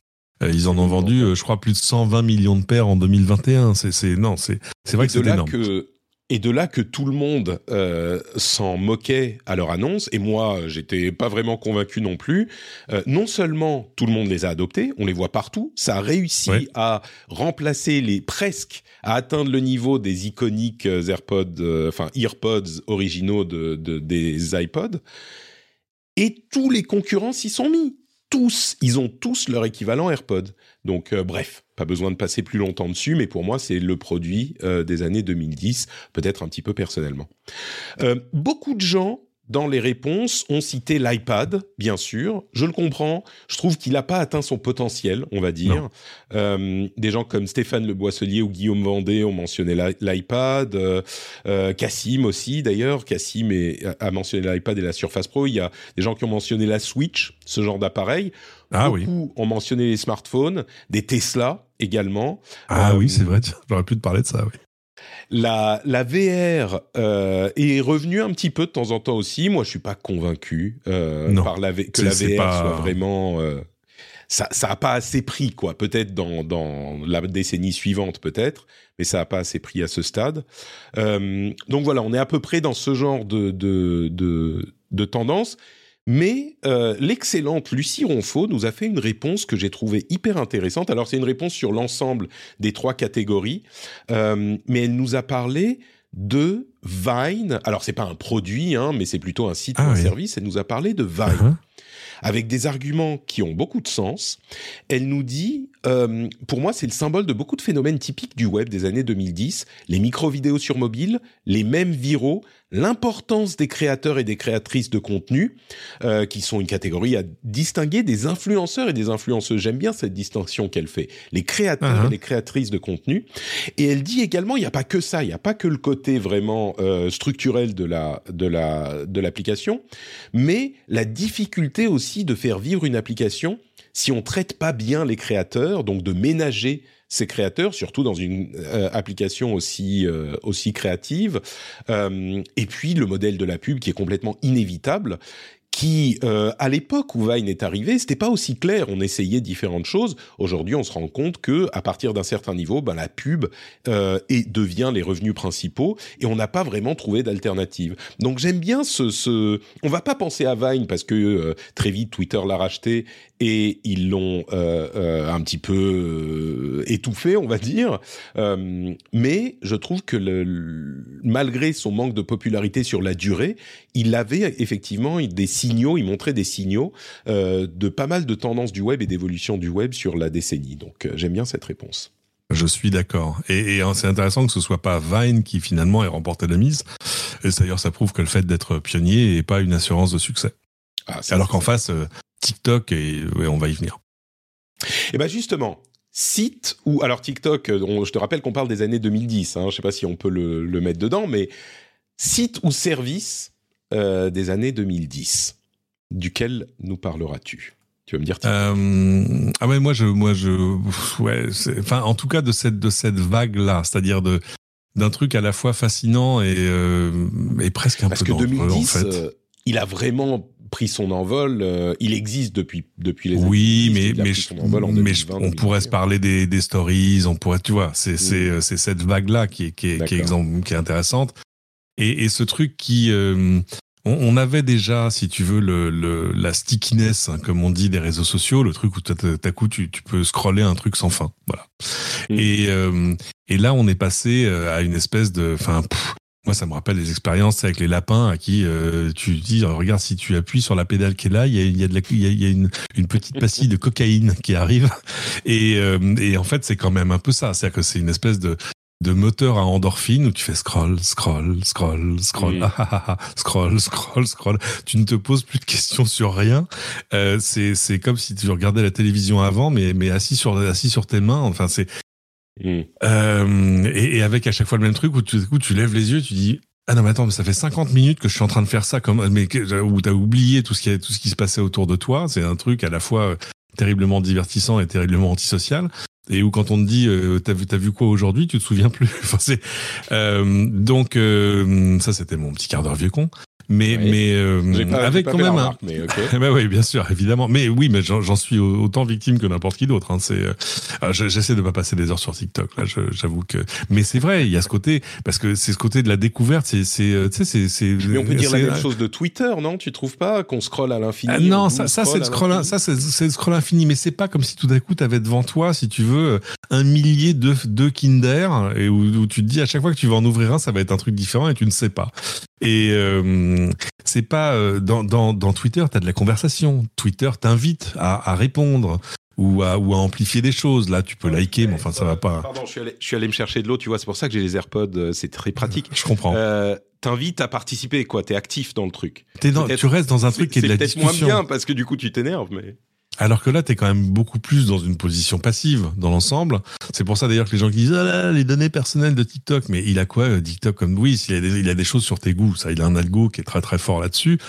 Mais en revanche, euh, si tu, je me, souviens de, de, de ce moment où, euh, où Facebook va envoyer des trucs à tout le monde en disant oh on a on a vraiment envie de vous connaître mieux, en te demandant des trucs du genre est-ce que tu comptes déménager cette année? Enfin c'était c'était c'était oh la vache.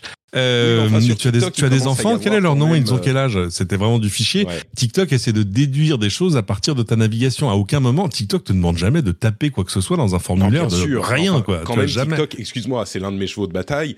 TikTok, euh, contrôlé par le gouvernement chinois, chinois, et je fais à peine du catastrophisme, euh, on commence quand même, c'est plus que euh, les danses, on en parlait il y a quelques semaines, c'est plus que les danses marrantes et les tutos de, de tu vois, de, euh, et, et les, les, les, les blagues. Euh, il commence à y avoir TikTok politique, il commence à y avoir TikTok social, il commence à y avoir, c'est, c'est, moi je suis pas Ouais, d'accord alors, que c'est euh, ouais, je- anecdotique je pense que c'est- que c'est Je pense que c'est. Moi, je sais pas, parce que moi, il m'est arrivé un truc récemment où j'étais sur l'ordinateur, je n'avais pas chopé le fait que euh, mes comptes étaient pas connectés dessus. Donc, j'ouvre un navigateur, je voulais aller voir un truc sur YouTube, je tape YouTube et, et je- la page d'accueil, je ne la reconnais pas. Tu vois, c'est pas genre, mais non, mais c'est pas, Ouais, c'est pas, pas ma- je suis pas, ma- je suis pas chez moi là. C'est voilà.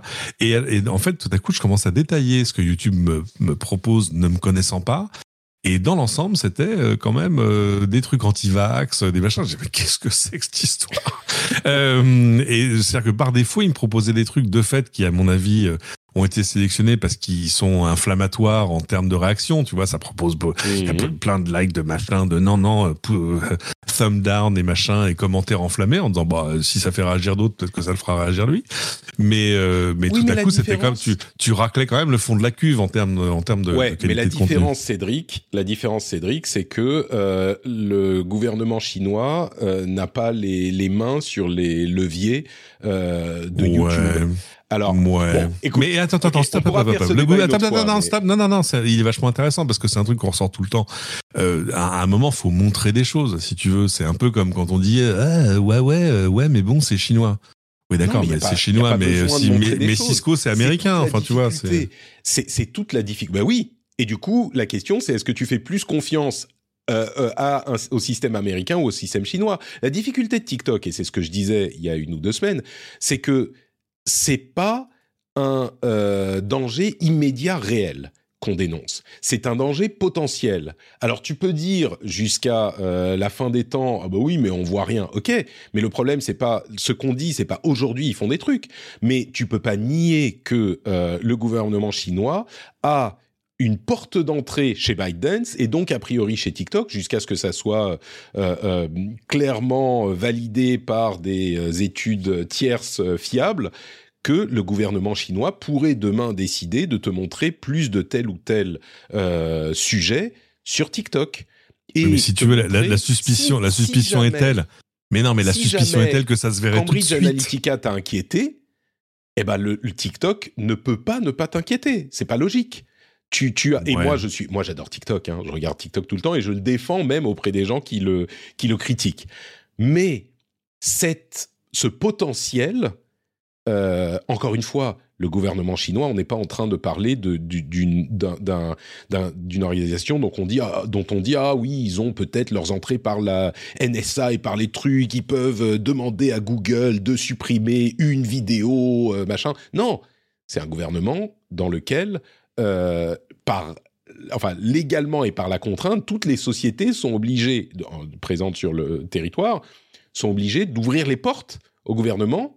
Et en plus, la société en question est euh, chinoise, ByteDance. Donc, tu peux pas dire non, non, mais c'est bon, c'est pas, euh, on n'a pas de preuves, donc tout va bien. C'est un truc entièrement logiciel dont l'algorithme est mystérieux et euh, qui est contrôlable par l'appui de trois boutons de n'importe où dans le monde. Ouais, alors, alors stop. Alors attention, euh, sur l'algorithme mystérieux, c'est que tu peux aller le voir, la- l'algorithme. Enfin, en tout cas, si par exemple tu es, je sais pas, euh, euh, élu au, par- au Parlement européen, tu peux aller dans une pièce euh, fermée et, et- et regarder l'algorithme. Euh, et, et, euh, parce que le problème, c'est que tu peux pas prouver un négatif. Donc, Bien si sûr. tu es ByteDance, comment est-ce que tu prouves que c'est pas vrai? C'est compliqué. Mais bien Euh, sûr. Et c'est le problème. et- Et, c'est le problème du gouvernement chinois. On est, on est complètement d'accord. On peut pas. euh, Donc, ça, veut dire qu'il faut plus utiliser aucun produit chinois Pardon? Ça veut dire qu'il faut pas utiliser aucun produit chinois jamais? Ah bah peut-être. J'en sais rien. Oula Peut-être. Mais non. Peut-être. Mais Ah bah ça y est, on a, on, a trouvé la solution. On a trouvé la solution à la décroissance. Hein. Non mais.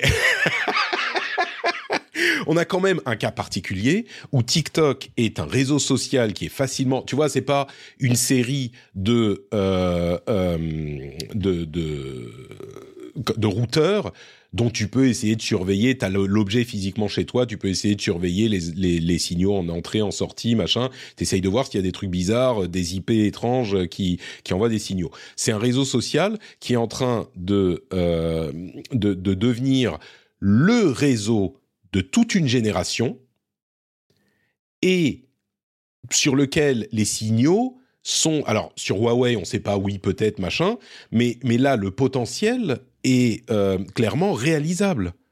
On n'est pas sur un truc et quand je dis un potentiel je suis pas en train de dire ils vont envoyer des lasers par le téléphone pour détruire le cerveau des jeunes.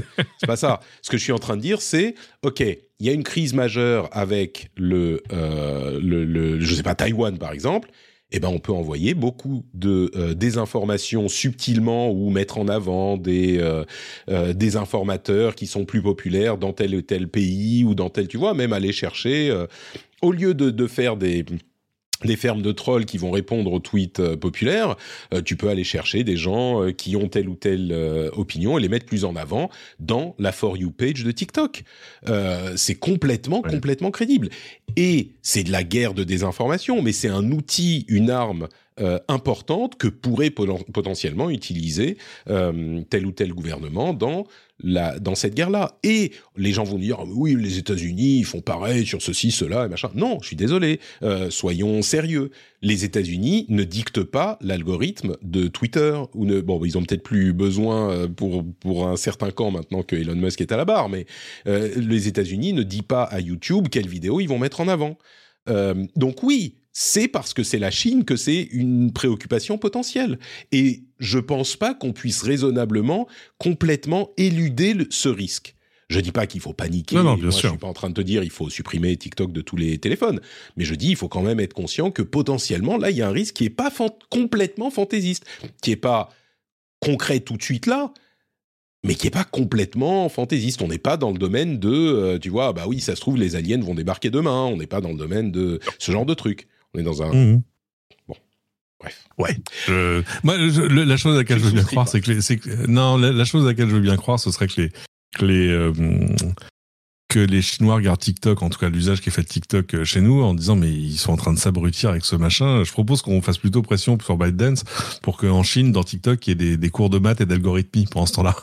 euh, pendant que les jeunes générations occidentales s'abrutissent à regarder, des conneries à, 12 secondes à chaque fois. Vous devez regarder euh, trois TikTok sérieux pour continuer à avoir vos 10 TikTok de, de danse et de, de stand-up comedy. Euh, donc, d'autres personnes. Euh, ah, mais de, quoi je vais parler, moi? Le site ou service le plus emblématique des années 2010, pour moi, c'est Uber, et d'une manière générale, ah la gig économie. Euh, qui, qui, a quand même, là, pour le coup, eu un impact monumental sur nos sociétés. Euh, et, et, à plein de niveaux, et quand je dis la gig économie, j'inclus même Airbnb par exemple. Euh, et la disruption de l'économie a été majeure et continue à avoir des impacts avec des, des, des comment dire, des moments plus et moins impactants au fur et à mesure que les euh, gouvernements euh, légifèrent sur ces sujets. Mais, mais tout ça, euh, la gig economy, y compris même le partage de scooters et ce genre de choses, de, de, scooters qui du coup ne sont plus vraiment de la gig economy, mais de la mutualisation de, de certains services, je trouve que c'est euh, quelque chose de d'hyper impactant. D'autres ont euh, donné d'autres exemples. On parle de Spotify, d'Instagram. Jeff, euh, c'est Jeff, euh, notre ami Jeff Clavier, qui parlait Tesla hein, tout à l'heure, évidemment. Instagram, c'est sûr que au-delà du produit lui-même qui est méga ultra populaire, Instagram encore aujourd'hui, c'est la définition d'une génération d'influenceurs et d'influenceuses et une, une méthode d'utilisation des réseaux sociaux qu'on retrouve partout ailleurs. Et ils ont su rester euh, enfin, Guillaume Vendée nous dit c'est un marqueur culturel. Je suis assez d'accord. C'est vraiment un marqueur culturel Instagram. Et ils ont su rester euh, relevant jusqu'à la fin de, enfin encore aujourd'hui, malgré ce qu'on peut dire. Tout à fait. Euh, on nous parle aussi beaucoup de YouTube, Netflix. On y reviendra peut-être un petit peu plus tard, mais l'un le, l'un des autres trucs qu'on peut mentionner, c'est Kickstarter et moi j'y ajouterai évidemment Patreon, le financement participatif euh, est effectivement euh, un moment euh, hyper important de la, la décennie pour moi, parce que ça, pas juste c'est pas juste que ça m'a permis de vivre moi, c'est le Captain Web qui nous parlait de Kickstarter, c'est pas juste que ça m'a permis de vivre moi, mais ça a permis de financer la désintermédiation des médias et de l'art. Et ça, c'est un impact important. C'est que ça fait qu'aujourd'hui, on a toute une partie des médias qui est une relation directe, pour le meilleur et pour le, pire là encore, qui est une relation directe entre le créateur du contenu, qu'il soit d'information ou de divertissement, et le client final. Alors, je dis relation directe, évidemment qu'il y a des intermédiaires comme, euh, je sais pas, Twitch, YouTube, Patreon, etc. Mais on n'a certainement pas euh, les grosses couches intermédiaires comme les euh, sociétés qui peuvent investir le capital nécessaire à la production. Et donc, pour tout ce qui est média, évidemment, ça a un impact euh, monumental. on pourrait mentionner d'autres sites ou services. Je vais remonter pour parler de technologie ou secteur. Quelle est le la technologie ou le secteur que tu que tu mentionnerais dans cette catégorie? Pour, pour, les, pour les années 2010 ou pour les années à 2010. venir? 2010.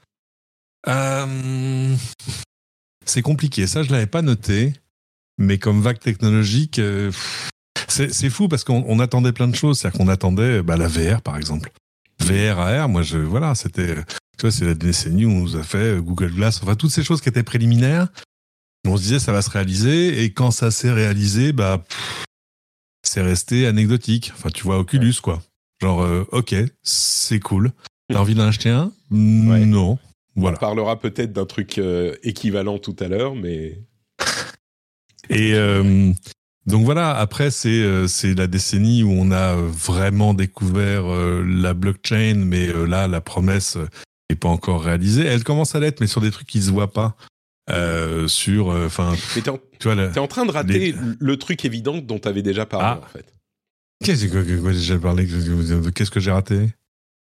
Euh, beaucoup de gens, euh, Stéphane, Jeff, enfin vraiment beaucoup de gens ont parlé de la 4G. Ah oui. Et je crois que, et tu l'as Oui, mentionné mais- tout à l'heure en fait. Oui, bien sûr, mais c'est un truc itératif normal, c'est-à-dire que c'est euh, euh, si tu veux, on sait qu'après la 3G, il y a la 4G et qu'après la 5G, Ouais. il y aura la 6G et voilà, c'est la, la, oui, la mais la 4G question. a quand même débloqué le truc, je trouve. Non? Tu, tu Ah pas oui, la partir 4G, de elle a, elle a- où, euh, absolument. Je me- moi, je me souviens de mes premières connexions 4G. Alors c'était drôle parce que j'avais euh, Windows Phone, pas à son âme. Euh, je suis en train de tester un, un Nokia Windows Phone tout beau tout neuf, qui était l'un des premiers euh, smartphones 4G. Et j'étais en plus euh, allé euh, déposer euh, mon épouse à Roubaix, voilà. Je raconte ma vie. Là où il y avait les, certains des premiers réseaux tests. Et c'est vrai que je, là, par contre, allez, et puis évidemment, tout à coup, j'étais tout seul quasiment sur ce réseau test. Euh, donc forcément, ça a une vitesse. Genre, oh my god C'est-à-dire que tout à coup, j'a- j'avais plus d'internet sur ce mobile-là que j'en avais à la maison. Et je crois qu'il est là le truc. ça, c'est que. Euh, Et, et tu parlais des smartphones tout à l'heure, ça va avec la 4G, évidemment. Oui. Euh, Ah bah, bien parce sûr, que main. il n'y a pas l'autre, tu vois. Donc, Totalement. euh, Et, et, et donc c'est vrai que c'est, mais j'ai envie de dire c'était pas une surprise, c'était un truc plutôt linéaire, si tu veux, sur le fait de l'arrivée du haut débit mobile, qui était quand même là aussi la réalisation d'une promesse qu'on attendait, voilà. Mais donc oui, c'est important, mais c'est un, un truc qui était déjà sur les rails, quoi. Tout Ouais, comme on j'ai sera pas on sera pas bouleversé par la soit- 6G, voilà. De- je suis d'accord, mais la c'était moins 4G, c'était le moment. tu- Tu vois, c'est comme les, les IA qui se débloquent en 2022. Euh, La communication par réseau cellulaire euh, se débloque avec la 4G parce que la 3G. Moi, j'ai été sur Twitter avec la 3G, tu vois, mais c'était pas la même chose. Et puis il y avait, euh, enfin, on a eu YouTube, on a eu tout ce qui passe sur le téléphone parce que tout le monde a fait, enfin tout le monde, la majorité des gens, peut-être pas nous, ont fait du téléphone leur ordinateur principal. Euh, parce que la 4G existe. Sans ça, euh, bon, bref. Mais la 4G, ok. Donc toi, tu disais, euh, du coup, ton, ton- que je note ta... La, la blockchain.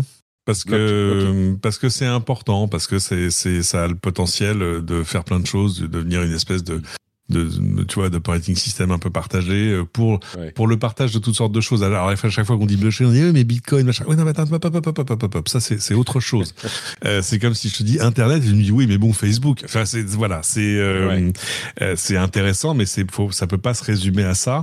Et, et d'ailleurs, ça se résume pas à ça. Je regardais des choses là-dessus. Euh, L'un des plus gros euh, clients, enfin parmi les, les gens qui investissent comme des fous dans la blockchain, et là je parle pas de crypto-monnaie, on trouve, tu vois, des gens euh, très sérieux qui mettent beaucoup d'argent, des oracles par exemple, parce que Ouais. tout à coup, ça permet de, de faire des échanges de données euh, entre euh, des choses totalement hétéroclites, alors dans le business, dans l'industrie, avec évidemment après euh, les crypto-monnaies et les crypto-monnaies euh, souveraines, j'ai envie de dire les, les, euh, les crypto-monnaies de banque centrale, elles sont toutes en train d'y réfléchir, que ce soit la BCE, que ce soit la Digital Pound, le... le Enfin, il y a le- une différence ah, comment entre les- Il y a, il y a un monnaies 18 dollars numériques aussi qui se prépare. Les monnaies numériques et monnaies numériques sur blockchain. Hein, c'est pas forcément... Les deux sont pas forcément... euh, Oui, mais là, ça devient difficile d'imaginer une monnaie numérique qui soit pas sur le blockchain. ouais. Ah, ça devient, ça devient compliqué, ne serait-ce que parce que c'est un truc qui est destiné à être échangé. Et, Mmh. et pas juste Ah, dans son. Moi, j'ai, le souvenir, euh, il y a très longtemps, alors un truc d'ancien combattant, il y avait un garçon qui s'appelait, je sais plus comment, qui était un, un crypto, un cryptographe accompli. On est avant les crypto-monnaies, hein, qui, quoique oui et non, c'était presque l'invention des crypto-monnaies, qui avait inventé en 1995 un truc qui s'appelait Digicoin et qui était ça l'idée de faire voilà des, une monnaie euh, numérique que tu pouvais euh, dépenser comme du cash c'est-à-dire avec le même anonymat en gros. Et euh, mais évidemment là par contre dans, dans sa petite bulle unique avec un porte-monnaie etc et bon ça ça a pas accroché parce que parce que les banques n'y voyaient aucun intérêt. Genre c'est et c'est intéressant de voir que, tu vois, presque 30 ans plus tard, on est euh, à peu près sur les mêmes problèmes. La, Banque Centrale Européenne dit on va, il faut qu'on fasse un euro numérique. Ok, super. Et là, tout à coup, euh, quel est le problème de la Banque Centrale? C'est qu'ils disent, non, mais attendez, si nous, on dit aux gens, voilà un porte-monnaie pour votre euro numérique, on se retrouve à, être une banque de détail, alors que les banques de détail sont nos partenaires. Enfin, et là, toutes les banques disent attendez, mais vous allez nous passer au-dessus de la tête, et tout à coup, euh, nous, on va devenir une espèce de dinosaure dans un coin. Enfin, ça, c'est pas possible. Et du coup, la BCE dit bon, alors on va faire l'euro numérique, vous pourrez en avoir 2000 et pas plus. Et là, tout à coup, le truc n'a plus aucun intérêt. Euh, mais euh, donc voilà, il va falloir un peu de temps. On sait que là, on est sur des rythmes d'innovation qui sont qui sont pas ceux des startups. On verra. Moi, moi, je suis toujours pas convaincu par la blockchain, mais on, je suis d'accord sur le solutionnisme technologique. C'est-à-dire que moi, je, je, connais plein de, tu vois, de crypto bros. Euh, euh, tu leur dis, tiens, ce serait s'il y avait une solution à ça, ils disent, mais regarde, mais si tu fais une blockchain avec la blockchain, ouais. Non, non, mais c'est pas parce que ça peut le faire que c'est la solution. Parce qu'à chaque fois, on te présente des trucs et tu dis, mais ça, je le faisais déjà avec une base de données. Enfin, tu sais, je, ça, je peux le faire sous Excel. Tu vois, c'est pas, euh, voilà. Et en revanche, il y a des choses que la blockchain fait que le reste fait pas. Donc c'est voilà, mais ça reste encore du, domaine du devenir. On s'en parle dans dix ans. Euh, et on va parler dans dix ans dans une seconde, mais avant ça, euh, je voudrais mentionner le fait que euh, l'un de nos fidèles auditeurs a dit, alors pour les produits, le smartphone et le womanizer, en me disant ensuite, ah, jamais t'oseras dire womanizer dans l'émission, ha ha ha. whatever, ouais. alors, je ne savais pas ce qu'était le Womanizer, donc je suis allé googler. Il se trouve que c'est euh, un vibromasseur un petit peu euh, de luxe et de comment dire haut de gamme. Euh, oui, pour la pour la Saint-Valentin, pensez-y. Par exemple. Et, et c'est marrant parce que c'est ça me surprend que que Jules pense que je ne le dirais pas, comme si on avait 13 ans. comme si on était voilà comme si on était des enfants émoustillés par Bivi Saberhead c'est ça ça. un petit peu. Et, et, je me suis rendu compte. He said penis. C'est ça, exactement. Et je me suis rendu compte que cette approche euh, est, est, vraiment euh, générale dans mon approche des podcasts.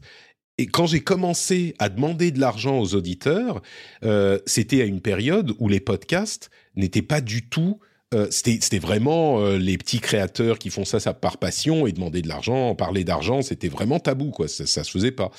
Et du coup, euh, l'idée que, enfin, c'est la même approche, quoi. Je, veux, je vous parle d'argent comme à des adultes et je vous dis oui, si vous voulez me soutenir, c'est super cool. Je suis un petit créateur. Si vous voulez me donner plein d'argent, il n'y a pas de problème, je le prends. Tu vois, c'est vraiment l'approche sérieuse. Et si vous voulez me faire vivre, je suis content. Si vous voulez, si je peux gagner de l'argent avec mon activité, je suis content aussi. Donc il y a pas de honte là-dessus. Et de la même ouais, mais ça, ça, euh, devient sale en fait. bah écoute, non mais je, je caricature, mais on l'a vu ça. Genre ah non, ça devient commercial. Oui, bah, bah c'est gentil, mais, euh, c'est ça que j'ai et c'est ça que j'ai un petit peu j'ai un petit peu combattu quand je me suis lancé sur euh, le, le le comment dire sur dans le la, la monétisation de mon euh, podcast. Et en l'occurrence on a fait un métier disons-le. euh, voilà, exactement. Euh, et en l'occurrence, en plus, le, le, le, les vibromasseurs en question ont l'air euh, de d'être de, de, bonne qualité. Donc euh, voilà, ça se trouve. Je sais pas, il y a peut-être, c'est peut-être un produit connu dans, dans certains milieux. Moi, j'en avais pas entendu parler, mais bon. Non, ça, c'est, ça date de, enfin, le, ça, c'était le fameux Rabbit qu'on voyait dans Sex and the City. Et, oui, celui-là, je m'en souviens, mais ça fait longtemps. Et qui, tout à coup, non, mais c'est bien, parce que c'est un truc qui a totalement banalisé le, le truc, quoi. C'est, euh, il y avait il y avait que les Allemands. Moi, j'ai le vieux souvenir euh, il y a très longtemps, très longtemps d'aller chez un correspondant allemand et je sais pas, tu vois, sur la table de sur la table du salon, il y avait l'équivalent local du catalogue de la Redoute et il y avait une page où il y avait des, des vibromasseurs partout. Je disais ouais, vous, vous êtes vous êtes très free quand même dans l'ensemble. Ah mais dans le catalogue de la Redoute, il y avait des micro des, des vibromasseurs partout. Hein. Ah oui, oui, mais ça, c'est quand euh, tu vois, quand t'as des tensions dans les épaules. ah mais oui, c'est ça, le masseur. Je, ne vois, que ça. ou, le, ou, sur la joue, tu vois. Tu, tu, voilà. un peu. Parce que moi, j'ai. Mais, mais, ceci dit, ceci dit, on en plaisante, euh, mais il a pas totalement tort, euh, Jules, dans sa dans sa sa suggestion. Euh, ça, ça a sans doute. Alors moi, je connaissais pas le produit, mais mais le, si ça a contribué à la libération de euh, l'image des sextoys à la suite de euh, Sex and the City, bah peut-être que c'est un produit notable aussi. Peut-être qu'il fait, il faisait pas juste ça pour me provoquer. Yep. parlons ensuite, des, de 2030, maintenant qu'on a fait son compte, euh, fait leur compte aux années 2010, euh, je vous rappelle donc produit pour euh, Cédric et moi, euh, produit AirPod et iPhone et, Raspberry Pi, site ou service Uber et la gig economy et puis TikTok, les stories, tous ces trucs-là, et technologie, pour moi c'est streaming et live streaming. Euh, ah ben je l'ai même pas dit. Euh, je l'ai même pas dit, mais bon, ah oui. euh, le pour moi, en fait, c'était le streaming et le live streaming qui ont euh, complètement transformé là aussi les médias. On, on, sent un petit peu une tendance, mais qui ont complètement transformé les médias. Et quand je parle de streaming et de live streaming, je parle à la fois de YouTube qui existait dans les années 2000, mais qui a vraiment euh, explosé dans les années 2010 et qui est devenu Mhm. un incontournable à ce moment grâce à la Ah bah puissance oui. de Google derrière. Euh, On de saurait plus faire Netflix, sans. Hein. De Netflix, évidemment, qui là encore existé dans les années 2000, mais soyons honnêtes, ils ont vraiment explosé avec l'arrivée de House of Cards en 2011, 12, quelque chose comme ça. Euh, et puis de, Twitch, qui est du live streaming pour le coup, et qui, euh, même si certains d'entre vous seront peut-être pas très clients, a encore ajouté une corde à l'arc des créateurs, euh, et qui a véritablement changé la manière dont on, on consomme les médias, parce que aujourd'hui, euh, c'est pas juste une sorte de VOD YouTube ou quelque chose de ce genre qu'on qu'on va consommer en vidéo, mais c'est aussi en direct, comme on pourrait le faire à la télévision. Euh, Il y a toute une génération qui va se tourner vers Twitch, peut-être au moins autant, c'est sans doute plus que vers la télévision pour du contenu genre bah, communautaire, interactif, euh, vraiment ce qu'est Twitch dans, dans beaucoup de cas. Euh, et ça. C'est vrai que c'est vrai que tu ouais, c'est vrai que tu cites Netflix et on aurait pu citer Netflix un peu plus que ça. Alors ils sont pas nés dans les années 2010, mais justement c'est un exemple euh, intéressant du, du dilemme de l'innovateur où là c'est le c'est un acteur existant qui a réussi. Parce qu'il faut pas Mm. oublier, oublier Netflix, euh, ils, ont commencé par distribuer des DVD dans des enveloppes. Tout à fait. Et, et, euh, et ils ont euh, ils ont senti le vent venir et se sont lancés à corps perdu dans le streaming à un moment où c'était pas encore. Moi, je me souviens de mon premier. Au début, c'était très compliqué parce que pour Netflix, c'était que américain, donc. Fallait s'abonner avec des cartes cadeaux Apple. Enfin, c'était un truc pas possible. Le, seul device qui fonctionnait, c'était un iPad. Il fallait un VPN. Enfin, c'était, c'était quand même un- une, une gymnastique un peu compliquée, mais c'était génial. Et tu branchais ton iPad à la télé. Enfin, évidemment, tout ça est terminé. Et en fait, ils ont, ils ont aussi surfé sur des vagues technologiques finalement euh, soit prévisibles, soit assez simples. D'abord, l'arrivée du haut débit dans tous les foyers. Et puis, euh, le fait tout à coup qu'il y ait des technologies simples, l'intégration dans les téléviseurs, en fait. Soit la possibilité simple de projeter sur, un, sur le téléviseur de la maison, parce que ça reste quand même une, une expérience qui se partage, euh, soit l'intégration directement de Netflix dans les télés. Tu, tu n'imaginerais pas aujourd'hui acheter un téléviseur qui n'est pas Netflix à l'intérieur. Et euh, tu vois, et, et c'est là-dessus que ça a fonctionné, mais c'était pas du tout évident que ça fonctionne. Et, c'était un risque pour leur le business existant. C'est ça. sûr. Ils, ils ont initié le truc en voyant euh, leur business de d'envoi de DVD par la poste euh, péricliter à terme, euh, et, et ils ont ils ont initié le truc, et c'est eux qui sont venus disrupter tous les autres du coup. Ouais, Euh, Il y, a- il y a un génie du business là-dedans, c'est-à-dire que eux-mêmes qui d'ailleurs avaient mis le coup de grâce à Blockbuster aux États-Unis, c'est-à-dire à la location euh, physique où il fallait prendre ta voiture pour euh, les vidéoclubs quoi. Ah les vidéoclubs. Tu sais qu'il en reste un à Paris, il en reste deux, deux ou trois je crois à Paris. Il y en a un formidable avenue Parmentier, il est extraordinaire. Et euh, c'est chouette et, là tu, tu redécouvres un truc que, que Netflix n'a finalement pas réglé, enfin Netflix et les autres plateformes, c'est la, la découvrabilité. Ça, C'est d'arriver, il y a un rayonnage, là tu, re- tu découvres ou tu redécouvres. Genre, ah oui, ce film est génial, j'avais complètement oublié le premier Ouais. film de Darren Aronofsky, machin. Et, et ce que Netflix arrive... Paille. Enfin, essaye de faire, mais, euh, mais c'est compliqué. Le- les, les soirées où tu passes la moitié de ta soirée à choisir ce que tu vas regarder pendant ta soirée, euh, c'est pas une légende. Bon, parlons de 2030 maintenant, euh, avec encore trois catégories. Euh, marque ou société qui est en embuscade aujourd'hui et qui sera incontournable en 2030. Je vous avoue que Perso, j'en ai pas trouvé. C'est vraiment compliqué parce que par définition, alors bien, il y a plein de gens qui ont donné des noms. Euh, on, nous parle, Stéphane Le Boisselier nous dit Nio Fisker en véhicule électrique. GameSpot, euh, bon, en rigolant, euh, on parle de Tencent, de Microsoft. Alors les sociétés chinoises, effectivement, on peut potentiellement en parler. Boston Dynamics, nous dit Benoît. Euh, Meta, petite société. C'était censé être une petite société en embuscade. Hein.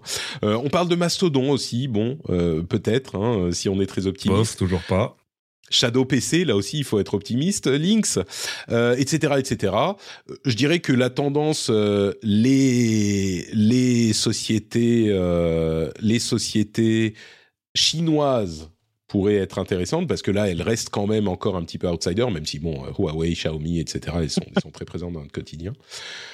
Moi, un, un jour, un jour, un jour, un jour, Patrick, je vais, je vais te prendre par la main on va, on va cramer un tout petit peu d'argent et je vais t'emmener, euh, je vais te faire ce qu'on m'a, ce qu'on m'a fait il y a trois ans, euh, il y a, ouais, c'est ça, trois ans, euh, où je suis allé à Shenzhen, en, Chine. Alors à l'époque, c'était pour aller voir des trucs très spécifiques chez, chez Huawei, justement. Et, et moi, si tu veux, qui fait la Silicon Valley de haut en bas, je pourrais te la redessiner presque, tu vois, à main levée, etc. Et là, tout à coup, le, le choc a été total. Un, parce que tu avais l'impression d'être arrivé dans le futur. Euh, dans un futur où d'ailleurs on te regardait en disant hm, toi tu viens loin toi. Tu viens du passé c'est ça l'histoire. Euh, l'histoire que je raconte à chaque fois sur euh, sur euh, le fait que je suis allé au, au, au, espèce de store de Huawei central à Shenzhen. Donc vraiment tu vois le, voilà la maison mère presque. Et j'ai voulu acheter un truc. Et quand j'ai sorti ma carte bancaire la fille m'a regardé genre c'est pourquoi ça sert à quoi Et à quoi ça sert elle, ne, euh, elle ne comprenait pas que je ne puisse pas payer avec mon mobile, même si c'était impossible si t'étais pas chinois. Enfin bon, bref. Mais mais euh, et t'as l'impression que tout à coup le, le, coup de vieux en termes de, de degré d'innovation. Euh, ouais, donc évidemment, le, le les, les, Chinois sont en train de faire aux Coréens ce que les Coréens ont fait aux Japonais et ce que les Japonais ont fait aux Américains auparavant, c'est-à-dire rentrer par par l'entrée de gamme et puis alors après eux ils sont plus dans l'entrée de gamme c'est-à-dire pourquoi on dit ah non problème de souveraineté pourquoi on produit en Chine? Ben, on produit en Chine parce que c'est là qu'il y a de l'écosystème et des compétences. C'est pas compliqué. Après si vous voulez plus plus produire en Chine c'est possible mais il faut recréer l'écosystème et des compétences et on vous dit tout de suite ça va être un petit peu compliqué. Alors il y a la question de Taïwan qui quand même euh, envenime largement les choses mais, euh, mais oui, il va se passer de l'innovation euh, marquante euh, chez les Chinois, avec de fait le problème compliqué que le marché chinois est presque inattaquable pour les non-chinois. Donc ça, il y, a, il y a une espèce de protectionnisme à la fois ah, délibéré une espèce, et, et, puis culturel parce que c'est très compliqué de faire des produits pour les Chinois et d'autres ont essayé. Moi, je me souviens, j'avais visité Google à Pékin quand Google était à Pékin. Louis Vuitton pas, pas loin, je peux dire qu'il y a des clients régulièrement. Ah oui, ah oui. Mais tu remarques qu'ils viennent, tu remarques qu'ils viennent acheter chez nous, donc c'est quand même. Euh, oui, ça sur le sur le luxe, oui. Mais je veux dire, en euh, le, le, marrant, euh, proposer du logiciel ou du réseau social, c'est quand même vachement compliqué.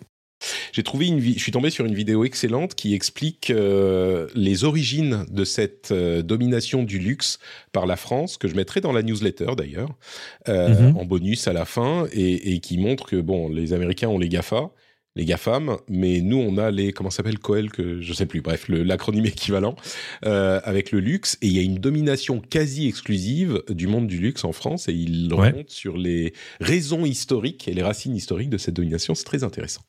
Ah oui, euh, c'est passionnant. L'histoire d'LVMH, c'est passionnant. Complètement. Du coup, euh, le, la société, bon, j'imagine que t'as pas toi non plus hein, une société en tête. Euh, ah non, parce que prédire des choses du futur euh, quand il s'agit de l'avenir, c'est très compliqué. euh, elle est pas de moi, elle est de Francis Blanche, mais mais euh, c'est c'est c'est tellement casse c'est tellement casse-gueule. C'est le truc où tu vas me ressortir la bande dans 5 ans ou dans 10 ans en disant tu te souviens quand tu avais prédit ça, c'est quoi c'est n'importe quoi. Euh, tu vois, euh, assis sur ton scooter volant, c'est. Euh, v, euh, Vedex euh, nous dit Nvidia avec le boom de l'IA. J'aime bien cette, cette prédiction. Peut-être ouais. Nvidia, ça pourrait marcher. Ouais, ouais. Dans la chatroom, merci à toi. Tech, nouvelle ou en développement? Alors, évidemment, 98% des réponses, c'est l'IA quelques bah réalités oui. virtuelles, machin. L'IA, bah on, on, vient d'en parler une heure. Je crois qu'on va pas refaire le, ouais, on va pas. le sujet je pense qu'on est tous d'accord, a priori, l'IA euh, pourrait être la réponse. On nous parle de spatial aussi. Alors, tu n'as pas dit, mis de nom, cher contributeur, ah oui, mais le spatial et la NASA, j'aime bien cette idée Mais c'est pas tant la NASA que, pour moi en tout cas, que le, ce qu'on appelle le new space, c'est-à-dire l'arrivée de nouveaux opérateurs, et puis le fait qu'on peut faire du spatial entre grosses guillemets pour beaucoup, beaucoup, beaucoup moins cher qu'avant. Euh, tu peux envoyer des, tous, tous les microsatellites, etc. Tu peux avoir ton propre petit réseau de microsatellites pour quelques millions là où ça t'aurait coûté euh, schématiquement quelques milliards avant. Donc le, le, le, prix du kilo en fait envoyé dans l'espace euh, s'est quand même effondré grâce à plein de trucs, grâce à SpaceX entre autres et à la, la réusabilité euh, des, des, des, des, fusées. Donc ouais, il se passe des trucs. Bon, du coup évidemment ça fait beaucoup de monde au-dessus de nos têtes, mais ça c'est un autre problème. C'est un autre problème. Euh, moi, j'aimerais bien pouvoir vous dire la, la, fusion froide, tu vois, par exemple, ça serait cool, mais on n'y est pas encore. Euh, et bah là encore, Lucie Ronfaux nous dit quelque chose. J'y crois un petit peu moins, même si j'aimerais bien. Euh, elle parle de, de modèles décentralisés à la Mastodon.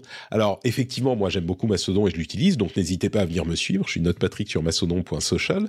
Mais euh, elle parle aussi de forums, de communautés privées. Elle dit que elle pense que les pseudos vont revenir à la mode. C'est vrai qu'on on les utilisait ah. un petit peu moins et moi j'ai l'habitude à pas trop utiliser de, de pseudo. Enfin, en tout cas, je dis les noms des gens euh, dans, dans mes émissions aussi.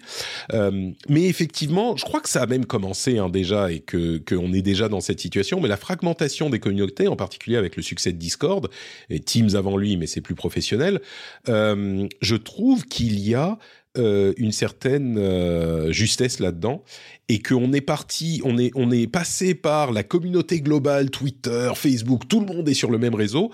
Ah, alors c'est pas que ça a disparu, mais on a effectivement tous nos petits coins d'internet. Venez nous rejoindre sur le Discord de, des émissions. On est plein de gens très sympas et on s'amuse bien. Et on, on, on, est avec nos gens, tu vois, avec notre tribu un petit peu plus. Donc, euh, je pense que la mmh tendance est juste. Et puis enfin, 2030, quel type d'appareil? Ou d'app euh, qui est encore très peu répandu sera omniprésent. Cédric, est-ce que tu as une idée? Non. Euh, Moi, il y, a, des choses auxquelles j'ai du mal à croire. C'est, tu vois, sur le, c'est pas, euh, on a remplacé l'ordinateur par le smartphone, on va remplacer le smartphone par la montre. Je pense qu'on n'y est pas. Oui, non, ça, j'y crois. Euh, tu vois, c'est et puis ça, ça, c'est amusant parce que moi, qui ai plutôt une tendance à, tu vois, de, de comment s'appelle, de joiner. Tu vois ce que je veux dire Dire, c'est nouveau, je veux. Euh, bah la montre, j'ai des pleins de tiroirs d'Apple Watch. C'est pas, c'est rien contre Apple, hein, c'est eux qui font la meilleure. Mais c'est juste que je suis revenu à une montre. T'imagines, j'ai une montre mécanique que je remonte. Je suis voilà. choqué. Alors, on nous parle de plein de choses, effectivement. Euh, les panneaux solaires, euh, les, les ordinateurs quantiques, nous dit Stéphane Le Boisselier. Ah oui. intéressant. Oui, mais est-ce que ce sera courant? Non. C'est ça. Le truc, c'est que c'est un truc d'entreprise. Enfin, de. Mais bon, moi, ce que je je, je, je tente le euh, la réalité augmentée. Je crois que la réalité virtuelle n'a pas euh, d'application large, ou je la vois pas en tout cas, peut-être que je me tromperai, mais je crois que la réalité augmentée peut euh, trouver une application beaucoup plus large que ce qu'on a vu jusqu'à maintenant, et que technologiquement, on n'y est pas encore, et que c'est pour ça que ça n'a pas pris. C'est-à-dire que technologiquement, c'est pas possible de faire des bons appareils de réalité augmentée qui soient à la fois petits, euh, qui durent assez longtemps, etc. Et abordables. Et, et, abordable bien sûr, mais du coup, bon, peut-être que en 2030, ça laisse quand même 7 ans, Peut-être que ça sera des appareils qui sont euh, euh, qui seront incontournables à ce moment-là. Je crois qu'il y a peut-être quelque chose là-dessus. Donc AI et AR, euh, c'est les two A's. Bon, il y aura un truc à faire là-dessus. les deux dernières questions. Quelles leçons retiens-tu de ces 15 dernières années de tech et quel espoir as-tu pour ces 10 prochaines années de tech? Je ne sais plus si je t'avais transmis les questions. Oui, oui, oui, bien sûr. Très bien. La leçon des, des 15 dernières années, pour moi en tout cas, c'est qu'en fait, euh, et c'est intéressant parce que ce qui est en train de se passer en ce moment le vérifie, donc ça me rassure un peu, euh, c'est qu'il y a toujours un après. Euh, tu vois, il y a toujours un next. C'est tous ces, ces, géants que tu dis, non, c'est bon, maintenant ils sont inattaquables, etc. Ben, ils sont toujours attaquables. Et alors évidemment, le problème c'est que la montagne est, toujours un peu plus haute. Sont-ils vraiment inattaquables si c'est les GAFAM qui se bouffent un petit peu entre eux? Et qu'il y a bah pas oui. d'autres. Euh, oui et non, mais c'est-à-dire que tu, tu, te dis, euh, tu te dis, tu vois, y a, on s'aperçoit que ouais, il peut y avoir un après Facebook, clairement. euh, que à tout à coup on se dit qu'il peut y avoir un après Google, alors que vraiment là la montagne était très très très haute quand même. Hein. C'est pas, c'est-à-dire que c'est beaucoup plus compliqué de, de passer au-dessus de la tête de Google aujourd'hui que Google a eu, que le mal que Google a eu à se donner pour passer au-dessus de Yahoo et AltaVista à l'époque. C'est quand même voilà. Euh, même même un Apple est pas forcément à, à l'abri. Euh, alors peut-être dans, dans l'autre Ah, sens d'ailleurs, parce qu'en fait, euh, non mais il y a du chemin. Mais, mais je, je voyais une image. euh, euh, qui est d'ailleurs pas exceptionnelle. Je voyais une image prise dans un amphi dans une fac américaine et ils ont tous des MacBooks. Et euh, et là, tu te dis, euh, un, jour, ils vont avoir un petit problème de, de monopole. Euh, Enfin, tu vois, c'est-à-dire qu'il y a quand même quelqu'un qui va lever l'oreille en disant, attendez, il y a, y a un souci de marché. Euh, mais euh, bon, c'est-à-dire que le, le- tu vois, l'ultra puissance à un moment a- co- connaît quand même, enfin, peut entraîner des- d'autres soucis. Euh, mais, mais Facebook et Google, là, en, en l'occurrence maintenant, sont la preuve que non, personne n'est jamais à l'abri. Tout comme, euh, si tu veux, Intel a quand même pris un gros coup au moral, eux, qui était euh, presque, tu vois, qui régnait presque sans partage sur les processeurs et les technologies afférentes. Euh, le jour où Apple leur a dit non mais finalement le- on va se contenter de notre petite euh, puce euh, maison et non seulement ça fonctionnait parce que pendant des années on, on avait dit non mais attends tu rêves regarde regarde un ARM, corps euh, regarde un Core i7, euh, tu vas là, à ton côté, ta puce ARM, c'est bien pour ta tablette, tu vois. Voilà. Euh, bah, Tu en sais fait, non. Et, mais, mais, Ouais. et d'ailleurs, du coup, c'est des boîtes qui s'autodisruptent. Je regardais hier une, une vidéo de, comment s'appelle-t-il, ce youtubeur américain génial, euh, qui disait il y a quand même un problème sur le marché. Euh, oui, Marquez, ouais. Et qui, euh, aient regardé le nouveau Mac Mini euh, M2, il est plus puissant que le Mac Pro sorti il y a 4 ans. Qui vaut, euh, qui est encore, qui est encore vendu à son prix original, enfin, qui va te coûter Ouais. une fortune absolue. Et euh, donc euh, voilà, personne n'est à l'abri. Alors c'est, euh, c'est un peu décontenançant, mais c'est aussi une vraie bonne nouvelle. Ça veut dire que le changement est possible. Mais tu dis, ils se disruptent eux-mêmes. Euh, Facebook a récupéré de sa chute, euh, enfin en partie, en grande partie récupéré de sa chute euh, euh, catastrophique de 2022, euh, financièrement Ouais. j'entends, en valeur boursière. Et là, ils se disruptent eux-mêmes effectivement. C'est Apple qui fait l'innovation incroyable dans le domaine des processeurs. C'est euh, Microsoft qui a suffisamment d'argent pour avoir un partenariat avec OpenAI qui leur donne l'exclusivité de l'utilisation et donc c'est eux qui viennent chatouiller Google. Euh, c'est pas non plus, tu vois, comme à l'époque la petite start-up qui sort de nulle part et qui est venue. euh, euh, donc est-ce qu'on Oui, mais ça c'est aussi, euh, ouais, c'est aussi aiguillonné par OpenAI qui est un une Bah oui, petite mais- structure à, à leur échelle. que... Mais oui, ou en tout cas, mais il c'est est pas né par une technologie qui, disrupter. C'est c'est. Microsoft qui implémente parce qu'ils Oui, ont mais il va- codé le truc. Oui, mais il va s'en passer d'autres. Bon, C'est que le début, tu vois. Moi, ma leçon que je retiens de ces 15 dernières années, c'est un truc que je dis souvent, euh, et c'est une expression euh, américaine, The sun doesn't disinfect. D'où ça vient, vous l'avez peut-être déjà entendu parler dans, dans cette émission, euh, c'est l'idée que, euh, contrairement à ce que dit la vraie expression The sun disinfects, euh, le soleil ne va pas désinfecter la crasse et en, mettant en lumière des comportements inacceptables, on va pas forcément les faire disparaître. Et c'est un truc qu'on a cru pendant très longtemps sur le web, comme tout le monde a une voix, la réponse à ça, c'était bon bah oui, effectivement, tout le monde a une voix, donc on va entendre tout le monde. Et donc, ce qu'on va voir qui n'est pas acceptable, on va le, le nettoyer et le faire disparaître. Et on s'est rendu compte, je dirais, dans la deuxième moitié des années 2010, que euh, finalement, c'est pas comme ça que ça marchait. Les choses qui sont inacceptables, eh ben, elles gagnent euh, de l'audience et de la popularité quand on les montre. Et plus on les montre, plus elles gagnent, plus elles gagnent de l'audience. Donc, il y a un travail à faire sur la modération. Pour moi, c'est ça la leçon de la tech des années, euh, de ces 15 dernières années, on va dire. C'est le Ouais. truc que j'en retiens en tout cas. Et quel espoir pour ces dix prochaines années de tech Cédric, est-ce que tu as un espoir? Bah, c'est, euh, là aussi, c'est presque linéaire, mais j'ai, j'ai, euh, fait une rencontre euh, il y a quelques jours, il y a, moins de deux semaines. Alors là, dans un cercle qui est pas d'ordinaire le mien, tu vois, c'était pas un patron de start-up, c'était la, la présidente de, du Secours populaire. Voilà, une femme extraordinaire qui s'appelle Henriette Steinberg, qui a près 70 ans et qui est au Secours populaire depuis qu'elle en a 12. Donc, enfin bon, bref, une femme absolument remarquable. Et, euh, et on se parlait des problèmes, des solutions, tu vois, des nouvelles catégories de personnes qui tombent dans la pauvreté, euh, des étudiants qui font la queue pour avoir de la nourriture, enfin, etc. Et, elle dit, il y a, y les ressources manquent pas euh, pour pour les aider, mais elle dit on a on a un souci, c'est souvent que on, on fait un peu du solutionnisme technologique. Euh, c'est-à-dire, on dit, bah regardez, il suffit qu'ils aient un smartphone et qu'ils aillent là, qu'ils cliquent là pour avoir ça, etc. Elle dit souvent, c'est des solutions technologiques qui ont clairement été pensées par des gens qui n'ont jamais été dans ce genre de problème-là, c'est-à-dire qui n'ont jamais subi ce genre de choses. Et, et, et ça m'a interpellé sur sur plein de trucs, sur le fait que euh, quand tu as une espèce de mentalité d'early adopter, tu, tu as forcément tendance à avoir des solutions qui n'en sont pas, ou en tout cas, enfin, tu vois, euh, genre, bah, t'as qu'à faire ça, euh, genre, t'as qu'à avoir, je sais pas, enfin, tu vois, on, on, a tous eu ce réflexe-là en disant, ce truc-là. un blockchain. C'est ça, voilà, exactement. C'est non mais tu, de voir une technologie et de dire bah tu vois ce truc-là va tout régler. Bah non, ça règle pas tout parce qu'il y a quand même encore euh, des gens qui n'ont pas accès à ces technologies, euh, soit euh, par leurs moyens, par leur culture, par leur, enfin, par leur histoire personnelle.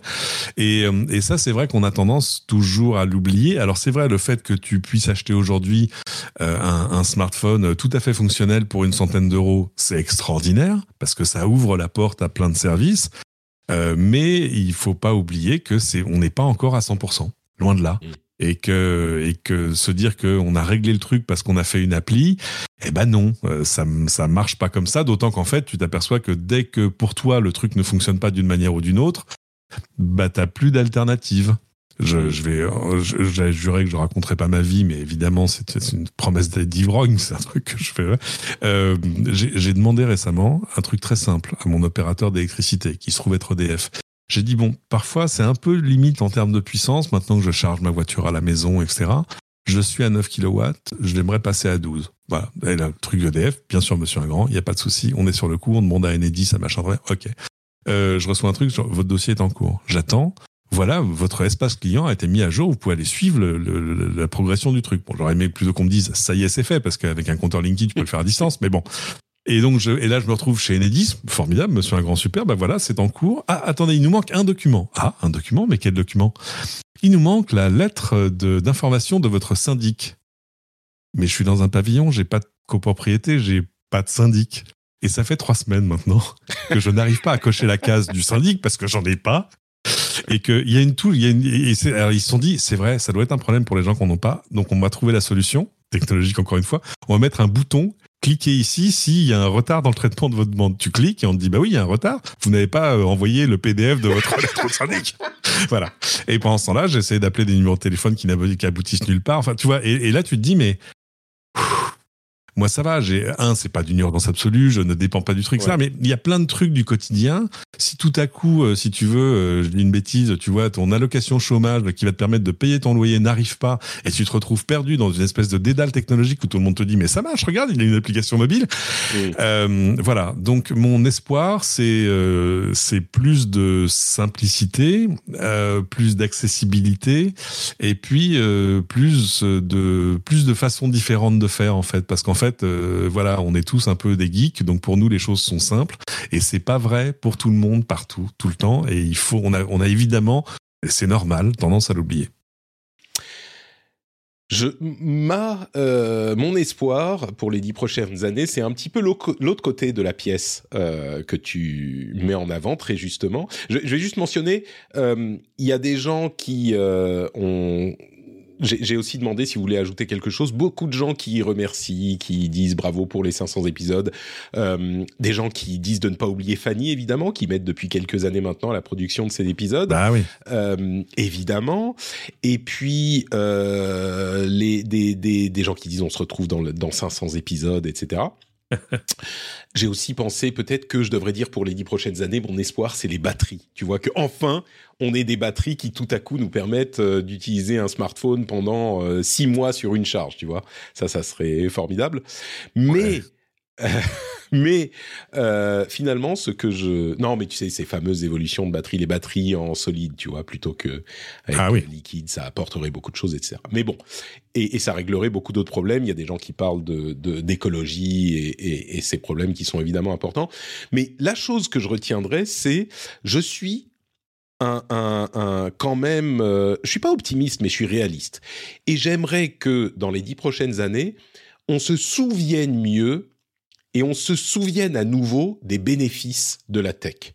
Parce que, pardon, parce qu'évidemment qu'il y a des problèmes et on passe notre temps à parler de ces problèmes que posent les évolutions technologiques et les nouveaux euh, euh modèles euh, qu'on développe et qu'on adopte.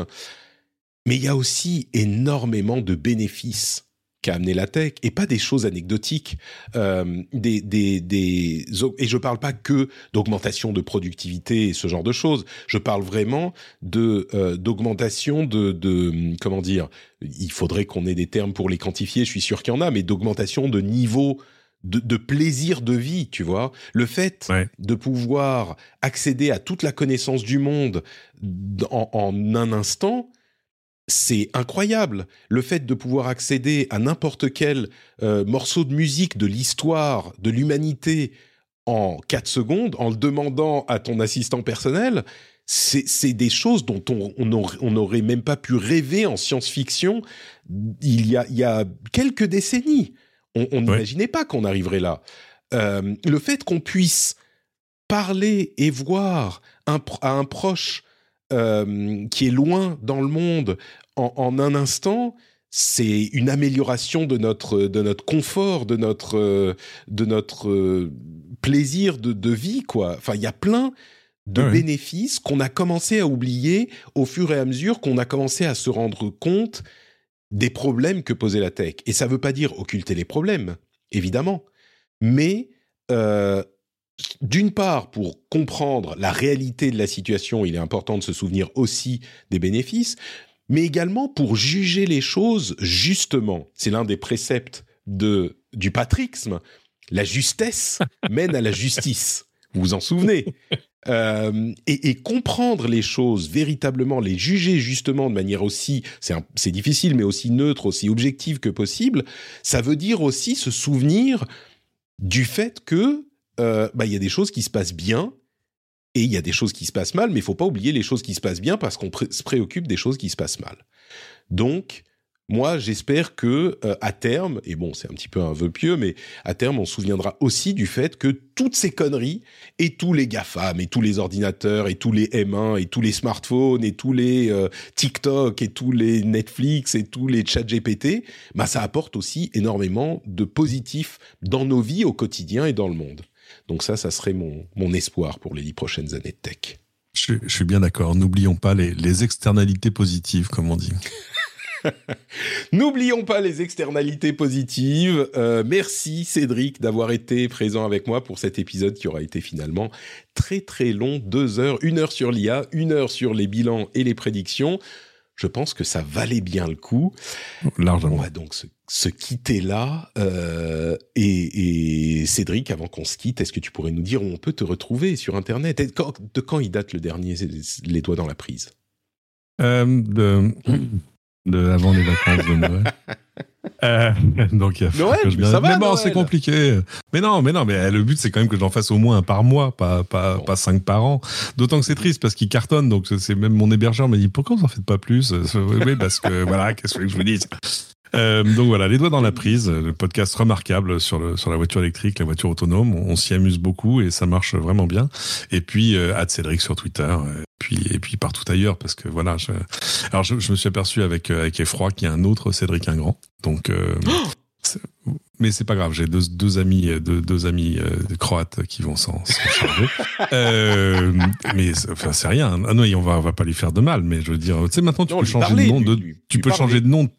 Ouais, on va lui faire une proposition qu'il peut pas refuser. C'est voilà. Voilà. Euh, Il y a des formulaires qui, qui permettent de faire ça très simplement sur Internet, tu vois. Donc, euh, Tu vois, je, suis toujours frappé parce que c'est, euh, j'ai un ami vraiment qui s'appelait le Patrick Boulanger.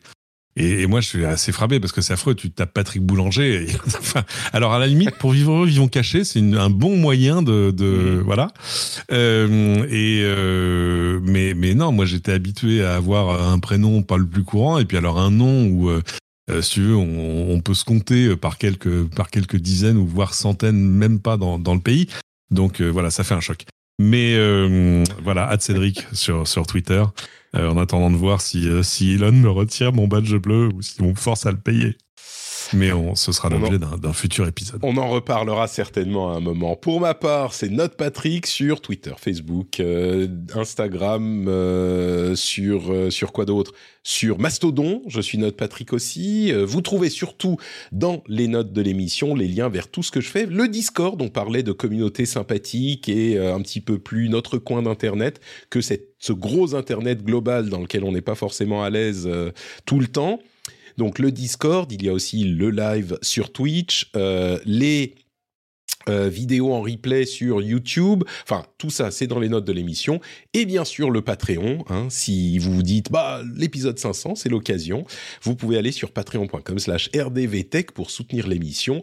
Quand vous mettez les clés dans le bol, quand vous euh, versez le café chaud dans votre euh, mug, ou alors simplement maintenant, tout de suite, quand vous le décidez. Merci beaucoup à tous et à toutes de nous avoir écoutés. et puis surtout, merci d'avoir suivi cette émission Jusqu'ici, j'espère que vous serez présents pour les 500 épisodes à venir. Je vous envoie de grosses grosses bises et à la prochaine. Ciao ciao. Et donc après deux heures d'émission à parler euh, de d'IA et de prévision et de bilan. Je vais vous faire un petit after show euh, qui sera en l'occurrence sur le flux public aussi parce que c'est presque d'intérêt général. Euh, un petit after show pour euh, me remémorer encore un petit peu certaines choses et plus particulièrement sur l'émission euh, et faire, allez, on va dire les 1, 2, 3 grandes étapes de euh, la vie du rendez-vous tech.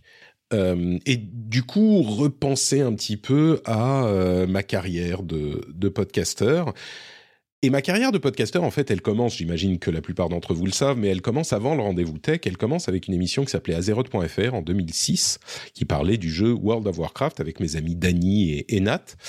Et, en fait, cette émission n'a duré que trois ans, mais, mais c'est vraiment là que euh, je me suis découvert euh, ma passion pour le podcast. Et j'en parle de temps en temps. C'est vraiment à ce moment que, enfin, quand j'ai commencé le podcast, que je me suis rendu compte que c'était pas juste un petit truc que j'aimais faire comme ça pour le plaisir, mais c'était euh, ma je sais pas, je, dis parfois, il y a des gens qui euh, font de la musique, il y a des gens qui font de la peinture, il y a des gens qui écrivent. Moi, je fais du podcast. C'est vraiment ma forme, alors je mets les guillemets, hein, mais ma forme d'art, à moi, ma forme d'expression. C'est la manière dont j'extériorise ce que je suis, qui je suis, et où je le mets. Alors, c'est pas sur du papier, c'est pas sur du, dans, des sons. Enfin, si, c'est dans des sons, mais sur des MP3. Euh, et je le livre au monde, quoi. Il y a vraiment une, une euh, je vais pas dire une démarche artistique, mais, mais quelque chose de euh, d'extrêmement personnel dans mes émissions. Même si ça se ressent pas forcément, c'est je mets, je me mets moi euh, par l'intermédiaire des sujets dont je parle et je me livre au public. et, et, vraiment, Azeroth.fr a été quelque chose d'explosif parce que ça complètement euh, séduit toute une partie du public. C'était vraiment un truc qui était là au bon moment, le bon truc au bon moment, qui était euh, fan de World of Warcraft et qui et il y a des gens qui qui m'écoutent depuis cette époque euh, et qui voulaient faire quelque chose pendant qu'ils faisaient leur longue session de jeu et donc le podcast était parfait pour ça ou, ou écouter quand ils pouvaient pas jouer et le podcast était parfait pour ça. Mais bon, du coup, j'ai commencé ma carrière avant le rendez-vous tech et j'ai lancé le rendez-vous tech à peu près trois ans, euh, deux ans et demi après le lancement d'Azeroth.fr, en début 2009. Et courant 2009, euh, j'ai été engagé par Blizzard Entertainment pour euh, à un poste de relations presse. Et donc j'ai dû arrêter Azeroth.fr et il est resté il est resté l'émission le rendez-vous tech. Et le rendez-vous tech au lancement, c'était un petit peu comme Azeroth.fr, l'envie d'avoir une émission qui parle de tech en France et en français parce que ça n'existait pas vraiment. Et la motivation principale, là encore comme à Azeroth.fr, c'était parce que moi j'avais envie de parler de tech. Moi c'était un truc qui me passionnait, c'était un truc que j'adorais et, dont je voulais parler avec mes amis. Donc j'ai appelé, comme je l'ai fait pour Azeroth.fr, j'ai appelé des amis qui étaient fans de tech. Alors il y avait Jeff Clavier à la, à la Silicon Valley et Yann Allais, euh, qui était aussi un podcasteur d'Azeroth.fr à l'époque et qui, qui, appréciait ces sujets de, de tech.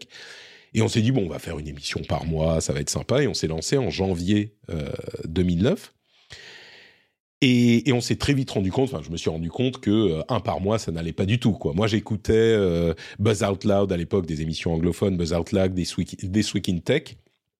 Et, et, et, et, une par mois, enfin, on ne pouvait pas courir. Ça me convenait pas, moi. Il fallait que ça aille plus plus vite parce que l'actualité était trop trop active. Et je dis, euh, j'écoutais ces émissions. Je je crois pas que j'y ai participé. Si, je crois que j'ai participé à This Week in Tech euh, déjà à l'époque.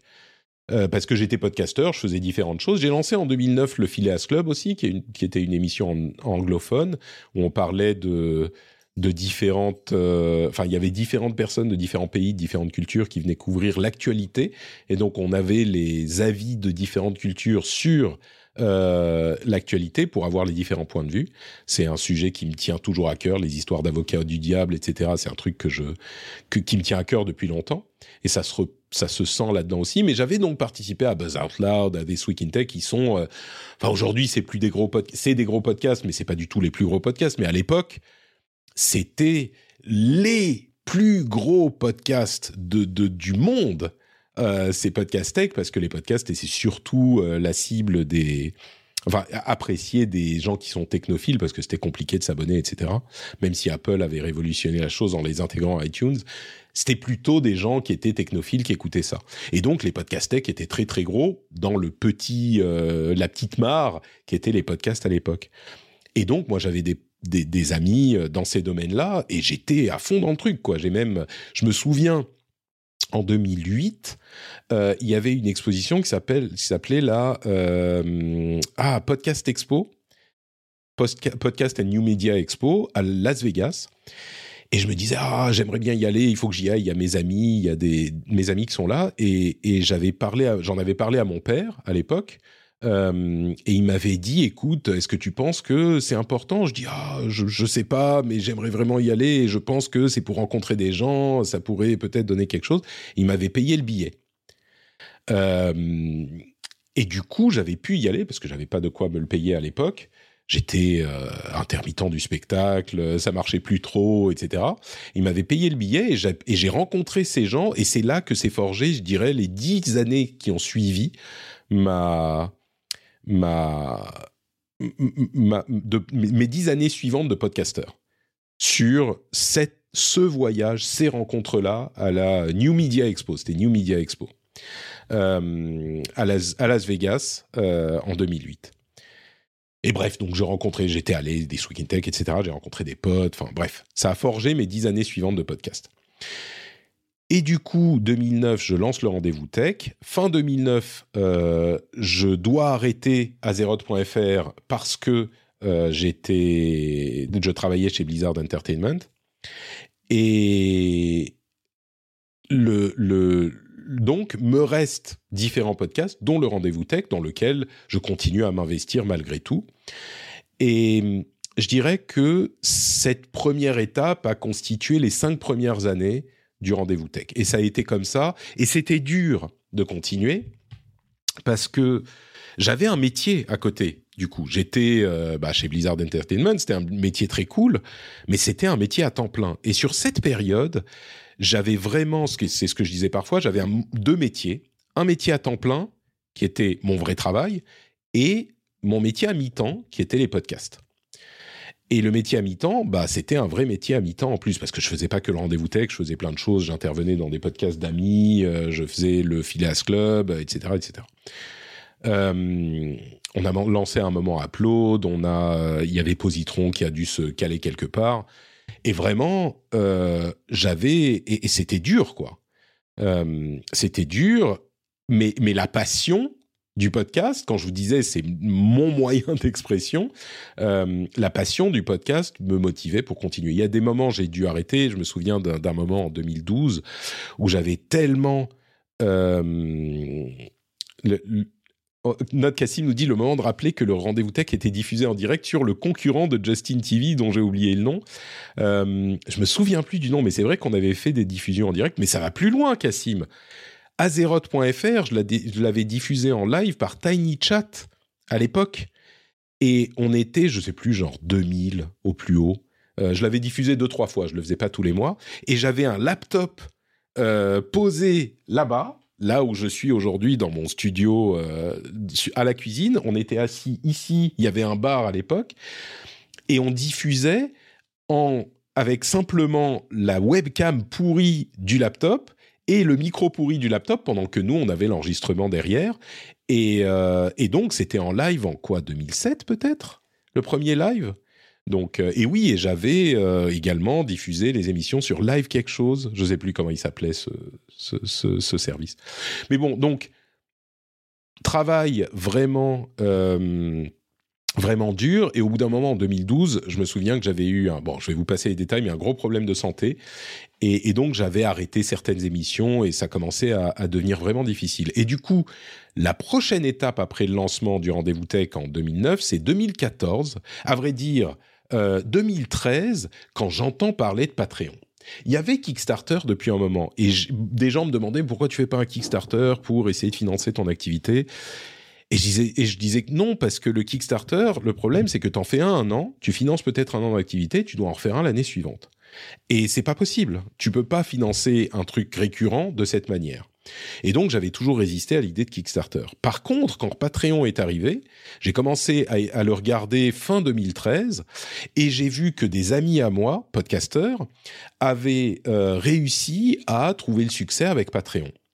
Et, c'était en décembre, quoi. C'était vraiment euh, très très tôt, en décembre 2013. Et donc moi, je me suis dit, là encore, c'était une démarche que j'avais depuis 2006, depuis le début. Je vous parlais à l'instant du streaming euh, en 2006. Ustream Merci Virtana, c'était Ustream exactement, tout à fait, ustream.tv. Euh, le, le, la démarche que j'avais justement d'essayer de rester euh, relevant, vous voyez, euh, toujours à la pointe de la technologie, eh ben ça a continué avec Patreon et je me suis dit il faut que je lance le Patreon, enfin que je teste, hein, je savais pas si ça allait marcher, que je lance le Patreon euh, pour que je sois le premier en France à le faire. C'était vraiment euh, mon idée, c'était que euh, je vais arriver euh, et, et, faire l'effet de nouveauté, l'effet d'enthousiasme, pour voir si ça peut vraiment fonctionner. Donc, en janvier-février, j'ai commencé à regarder Patreon, créer un compte, euh, préparer mes pages. Et début mars, je crois, février-mars, peut-être en février, j'ai lancé la page. Et je travaille souvent euh, très discrètement. C'est-à-dire que je dis rien, je suis plutôt école Apple, je dis rien jusqu'à ce que ça soit prêt et puis je le lance. Et donc je lance le truc un soir, je me souviens, j'étais chez Blizzard et je j'avais la page de prête et je publie de chez Blizzard euh, avant de partir et prendre le train et le métro, je publie chez Blizzard. J'ai raconté cette histoire plusieurs fois, donc vous m'excuserez, je réminis. Euh, je publie et je tweet. Parce que déjà à l'époque, hein, au début en 2009, on expliquait aux gens ce que c'était que Twitter hein, sur le rendez-vous tech. Donc, euh, mais en 2013, 2014, c'était devenu un, truc bien connu. Donc je tweet euh, ah j'ai lancé mon Patreon, vous pouvez aller voir, c'est ici, c'est là. Et je pars vers, je marche vers le train et, euh, et arrivé au train, je regarde et j'ai reçu deux trois mails de, de gens qui ont soutenu et ça faisait un quart d'heure quoi. Je me suis dit bon, ok, donc ça doit pas un quart d'heure, trois personnes qui ont qui ont qui sont inscrits sur Patreon, ça va pas forcément super bien marcher. Bon ben tant pis, c'est pas grave. Je commençais à rationaliser. Puis j'arrive chez moi et ça prend une heure quoi de, de, de train et j'arrive chez moi et je commence à voir les mails qui arrivent et il y a eu un moment euh, magique mais vraiment magique. J'avais les, notifications, les alertes sonores euh, quand je recevais un mail. Et ça a commencé à sonner euh, régulièrement. Mais je vous dis régulièrement, c'était toutes les minutes, enfin toutes les cinq minutes, puis toutes les minutes, puis toutes les 30 secondes. Et ça a commencé comme ça, ça fait ting, ting, ting, ting. Et à chaque fois, évidemment, je n'oserais pas tant de mails que ça, à chaque fois, c'était quelqu'un qui s'était abonné sur Patreon. Et, j'ai été, j'avais mis comme niveau de soutien 200 euh, dollars, c'était en dollars à l'époque, 200 dollars et 500 dollars par épisode avec les buts, les objectifs du, de la campagne. Et, euh, et, du coup, oui, c'est un peu comme le Cling Pat Patrick au euh, mais ça faisait cling, cling. Et, et pour moi, les clings en question, bien sûr, c'était de l'argent qui, qui allait arriver euh, dans, dans le soutien de, de l'émission et pouvoir payer euh, ce, ce, travail et les logiciels, le matériel que, que j'utilisais depuis longtemps. Mais surtout, c'était la première fois que, au-delà des euh, gens qui me félicitaient quand on se rencontrait. Il y en avait beaucoup, mais je savais pas ce que, ce que, à quel point c'était sur le moment, on t'aime bien et c'est sympa. Mais le, c'était la validation des gens qui croyaient en ce que je faisais suffisamment pour me dire allez, on va te lâcher un dollar. Quoi. On va te lâcher un dollar, trois dollars, cinq dollars, dix dollars, ce que c'est. Et euh, il y en avait plein. Alors, encore une fois, on était à 200 dollars par épisode en premier objectif, qui a été atteint dans la journée, enfin dans la nuit, pendant que je faisais l'émission, pendant que j'enregistrais l'émission, j'avais les notifications. Je ne sais plus quel épisode c'était, mais c'était hyper émouvant pour moi, vraiment. J'avais maintenant même j'y repense, j'ai presque les larmes, les larmes aux yeux, quoi. Mais c'était vraiment un moment euh, magique, pas parce que, enfin oui, bien sûr, je parlais de d'argent tout à l'heure, parce qu'en partie c'était de l'argent, mais aussi parce que c'était les gens qui, croyaient en moi, qui m'encourageaient, qui me disaient je veux euh, soutenir cette démarche, je veux soutenir ce que tu fais. Et souvenez-vous, comme je vous disais, ça faisait plus de cinq ans. Alors cinq ans que je faisais le rendez-vous tech, mais huit ans que je faisais du podcast. Euh, par par euh, que je par passion, mais c'était énormément de travail, énormément d'investissement financier, personnel, enfin tout ça. Et là, c'était un petit peu la validation. C'était, j'y ai toujours cru, moi, cette passion, mais c'était aussi les gens qui me disaient, ça fait 5 ans, 8 ans que tu travailles, eh ben nous on aime bien ce que tu fais. Et j'avais pas cette euh, validation comme ça. On aime bien et on est prêt à te soutenir et on est avec toi. C'est presque les gens qui me qui me prenaient la main et qui me disaient oui Patrick euh, continue. Euh, tu vois qui chacun je, marchais dans la rue et puis il y a, y a les gens qui me prennent la main et qui m'aident à avancer un à un et ça forme une sorte d'immense chaîne humaine. Je sais pas. Je j'essaye de, de, visualiser la chose et c'est un petit peu l'image qui qui me vient. et donc ce moment-là était magique. Donc en une journée, on a atteint le Patreon, le, premier niveau de 200 dollars par épisode. Vous voyez, c'est pas encore un truc sur lequel on vit. Hein. 200 dollars par épisode et j'étais en bimensuel à l'époque. Et puis dans la semaine, on a atteint les 500 dollars par épisode. Et là, on se dit, c'est un Genki Dama de dollars exactement. Euh, et là, et là, je me dis bon, ok, il y a un truc à faire. Et, et souvenez-vous qu'à l'époque, podcaster, c'était pas un métier. YouTuber, c'était à peine on pouvait vaguement se dire euh, quelqu'un qui a des millions de d'abonnés, il peut peut-être commencer à en vivre. Mais podcaster, c'était pas un métier, ça n'existait pas. C'était pas, enfin, euh, ça n'existait pas le fait de vivre de ce genre de truc. Peut-être que ça commençait vaguement euh, si on était financé par une radio, si on était monté une boîte, machin. Mais même pas encore, ça n'existait pas vraiment ce genre de choses. Mais mais je me dis, il y a un truc à faire. J'en parle avec ma femme qui était ma femme à l'époque, que j'ai rencontrée en 2009, genre un mois après mon début, le début de mon boulot chez Blizzard. On s'est mariés euh, quelques années plus tard.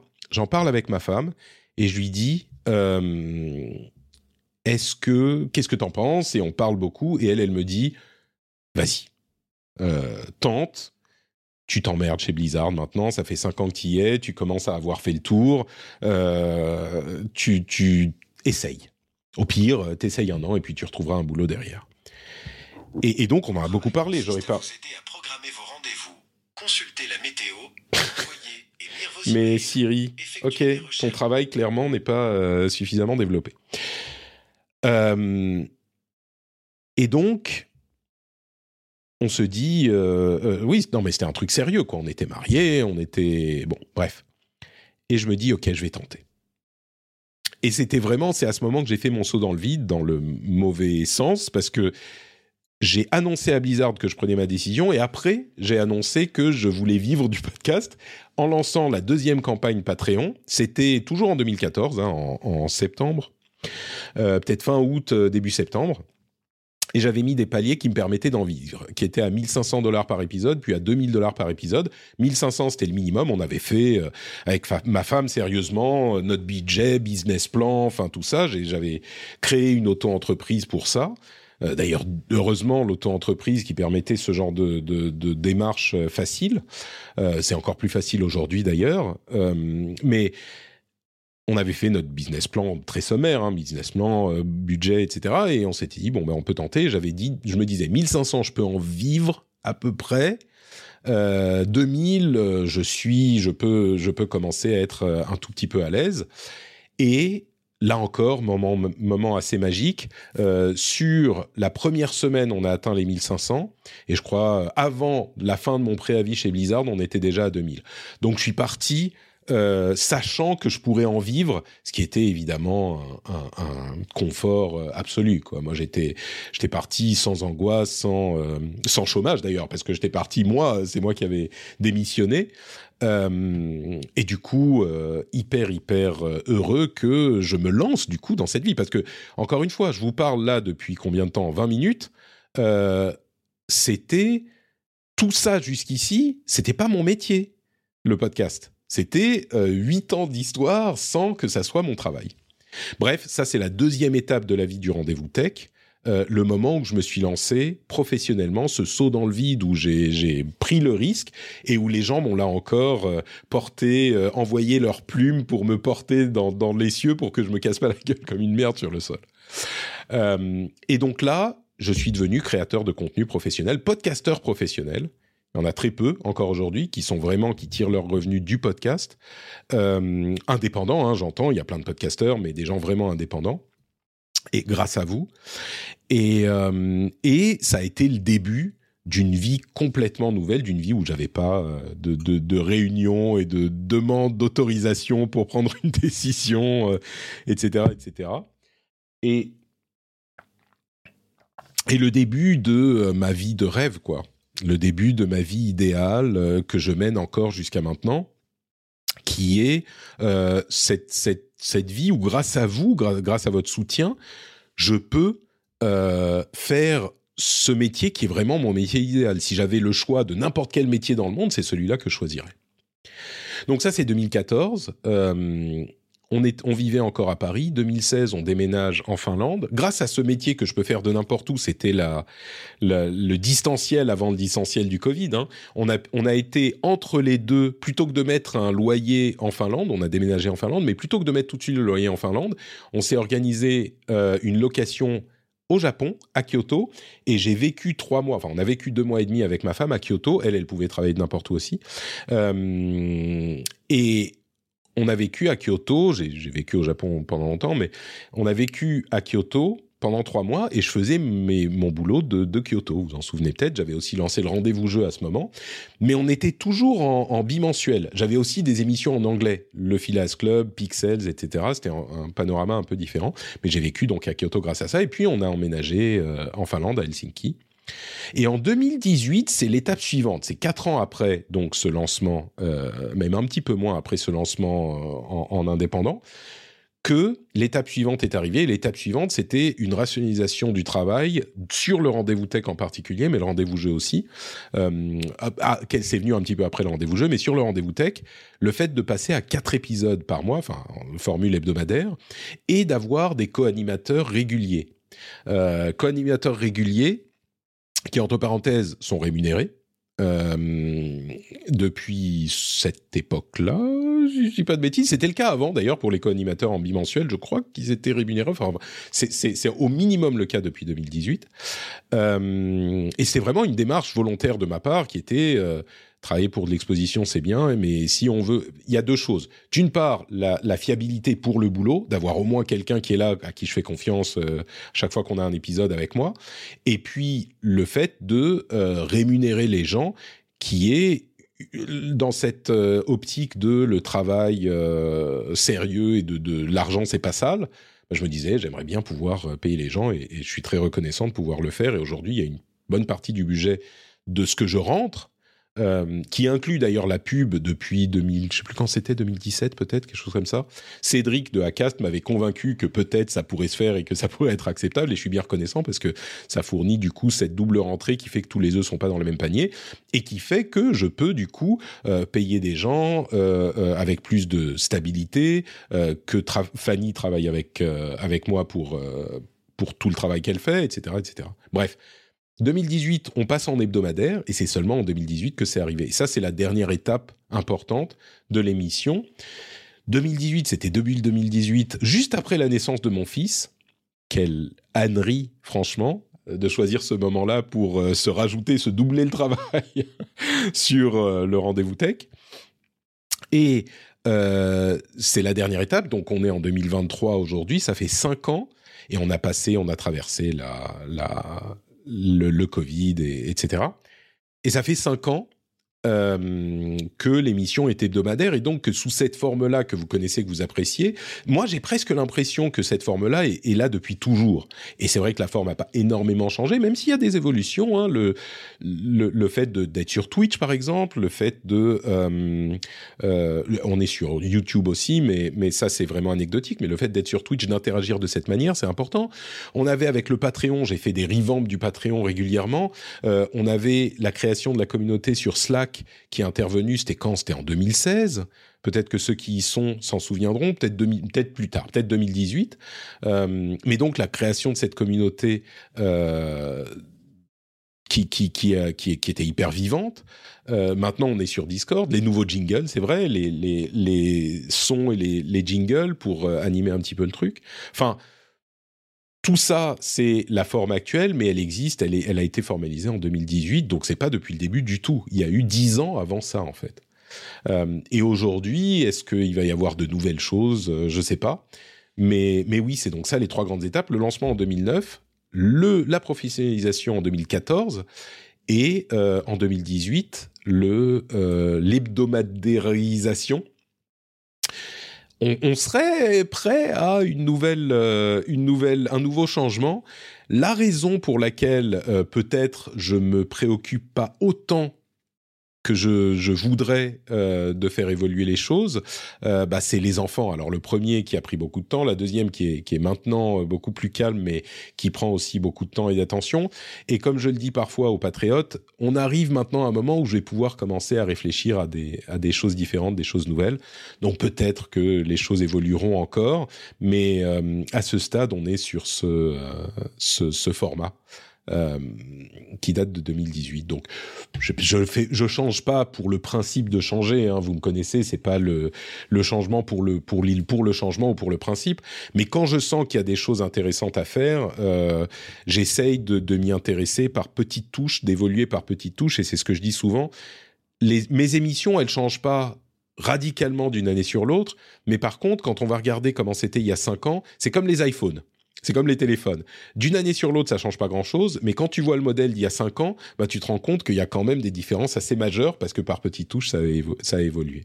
Donc, euh, je continue à réfléchir quelles petites touches seront nécessaires et, et importantes euh, pour la, la, suite de mon activité.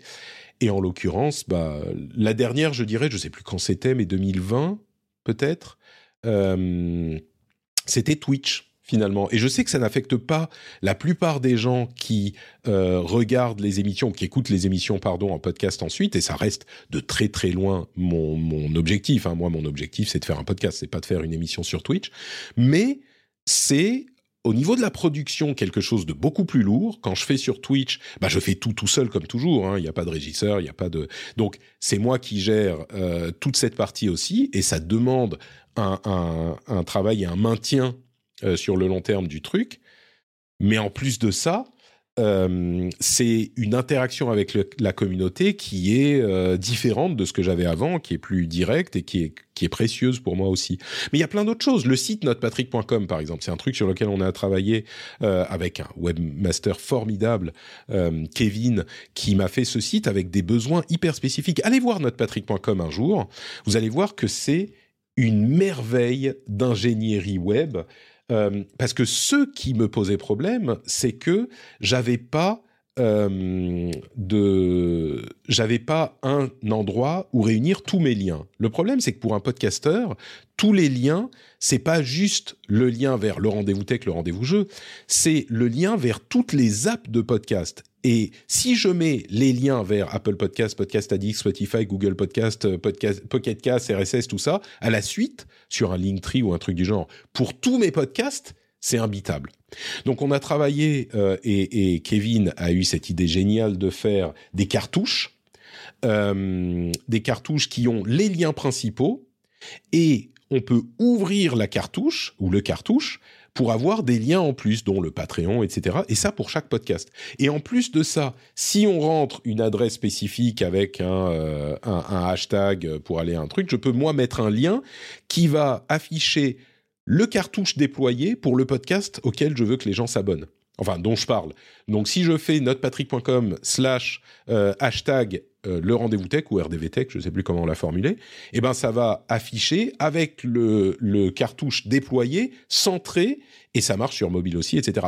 C'est un détail, mais on a travaillé super longtemps euh, sur l'interface utilisateur du truc. On peut aussi s'abonner à la newsletter sur cette, sur cette page euh, pour réunir toutes ces informations de manière cohérente. Et c'était aussi un des trucs qui est un détail de, de mon travail, mais qui est une des, de ces touches, parce qu'aujourd'hui j'ai notepatrick.com qui est le lien. Je peux dire aux gens, notepatrick.com, vous avez tout. Et, euh, et c'est hyper euh, hyper pratique. C'est comme euh, Twitch qui est un petit détail, c'est comme le Discord qui demande du travail aussi à maintenir, à gérer, à mettre en place, etc. donc tout ça est un, travail continu en fait. Même si l'émission en elle-même n'évolue pas énormément, n'évolue pas forcément beaucoup, le la gestion de l'entreprise de Patrick nécessite beaucoup de choses. Et en plus, bon, euh, comme vous le savez, le travail avec différentes personnes, le, j'ai fait par un moment du montage vidéo, etc., auquel on, enfin des, des, des vidéos auxquelles on reviendra peut-être un jour et tout ça. Mais bref, si on spécifie euh, le rendez-vous tech, voilà ce qu'on peut en dire sur son histoire, sur ses 500 premiers épisodes. Et du coup, euh, 500 épisodes en plus, ça nous amènera à peu près à 10 ans de plus, donc on va dire 2032. J'espère qu'on sera toujours là, peut-être, peut-être pas, on verra à ce moment. Mais euh, si je suis toujours là, j'espère que vous serez toujours là aussi. Et je vous donne rendez-vous à ce moment pour le bilan des, euh, allez, presque plus de plus de 20 ans de, de rendez-vous tech. Je vous fais de grosses, grosses bises. Merci d'avoir écouté cet, épisode euh, extra long et cette, euh, ce, ce, cet after show exceptionnellement public extra long. D'habitude, ils sont beaucoup plus courts que ça et réservés aux patriotes. Donc, euh, merci à eux et merci à vous d'avoir écouté. On se donne rendez-vous la semaine prochaine pour l'épisode Lévis 501. Je vous fais de grosses bises et à dans une semaine. Ciao, ciao.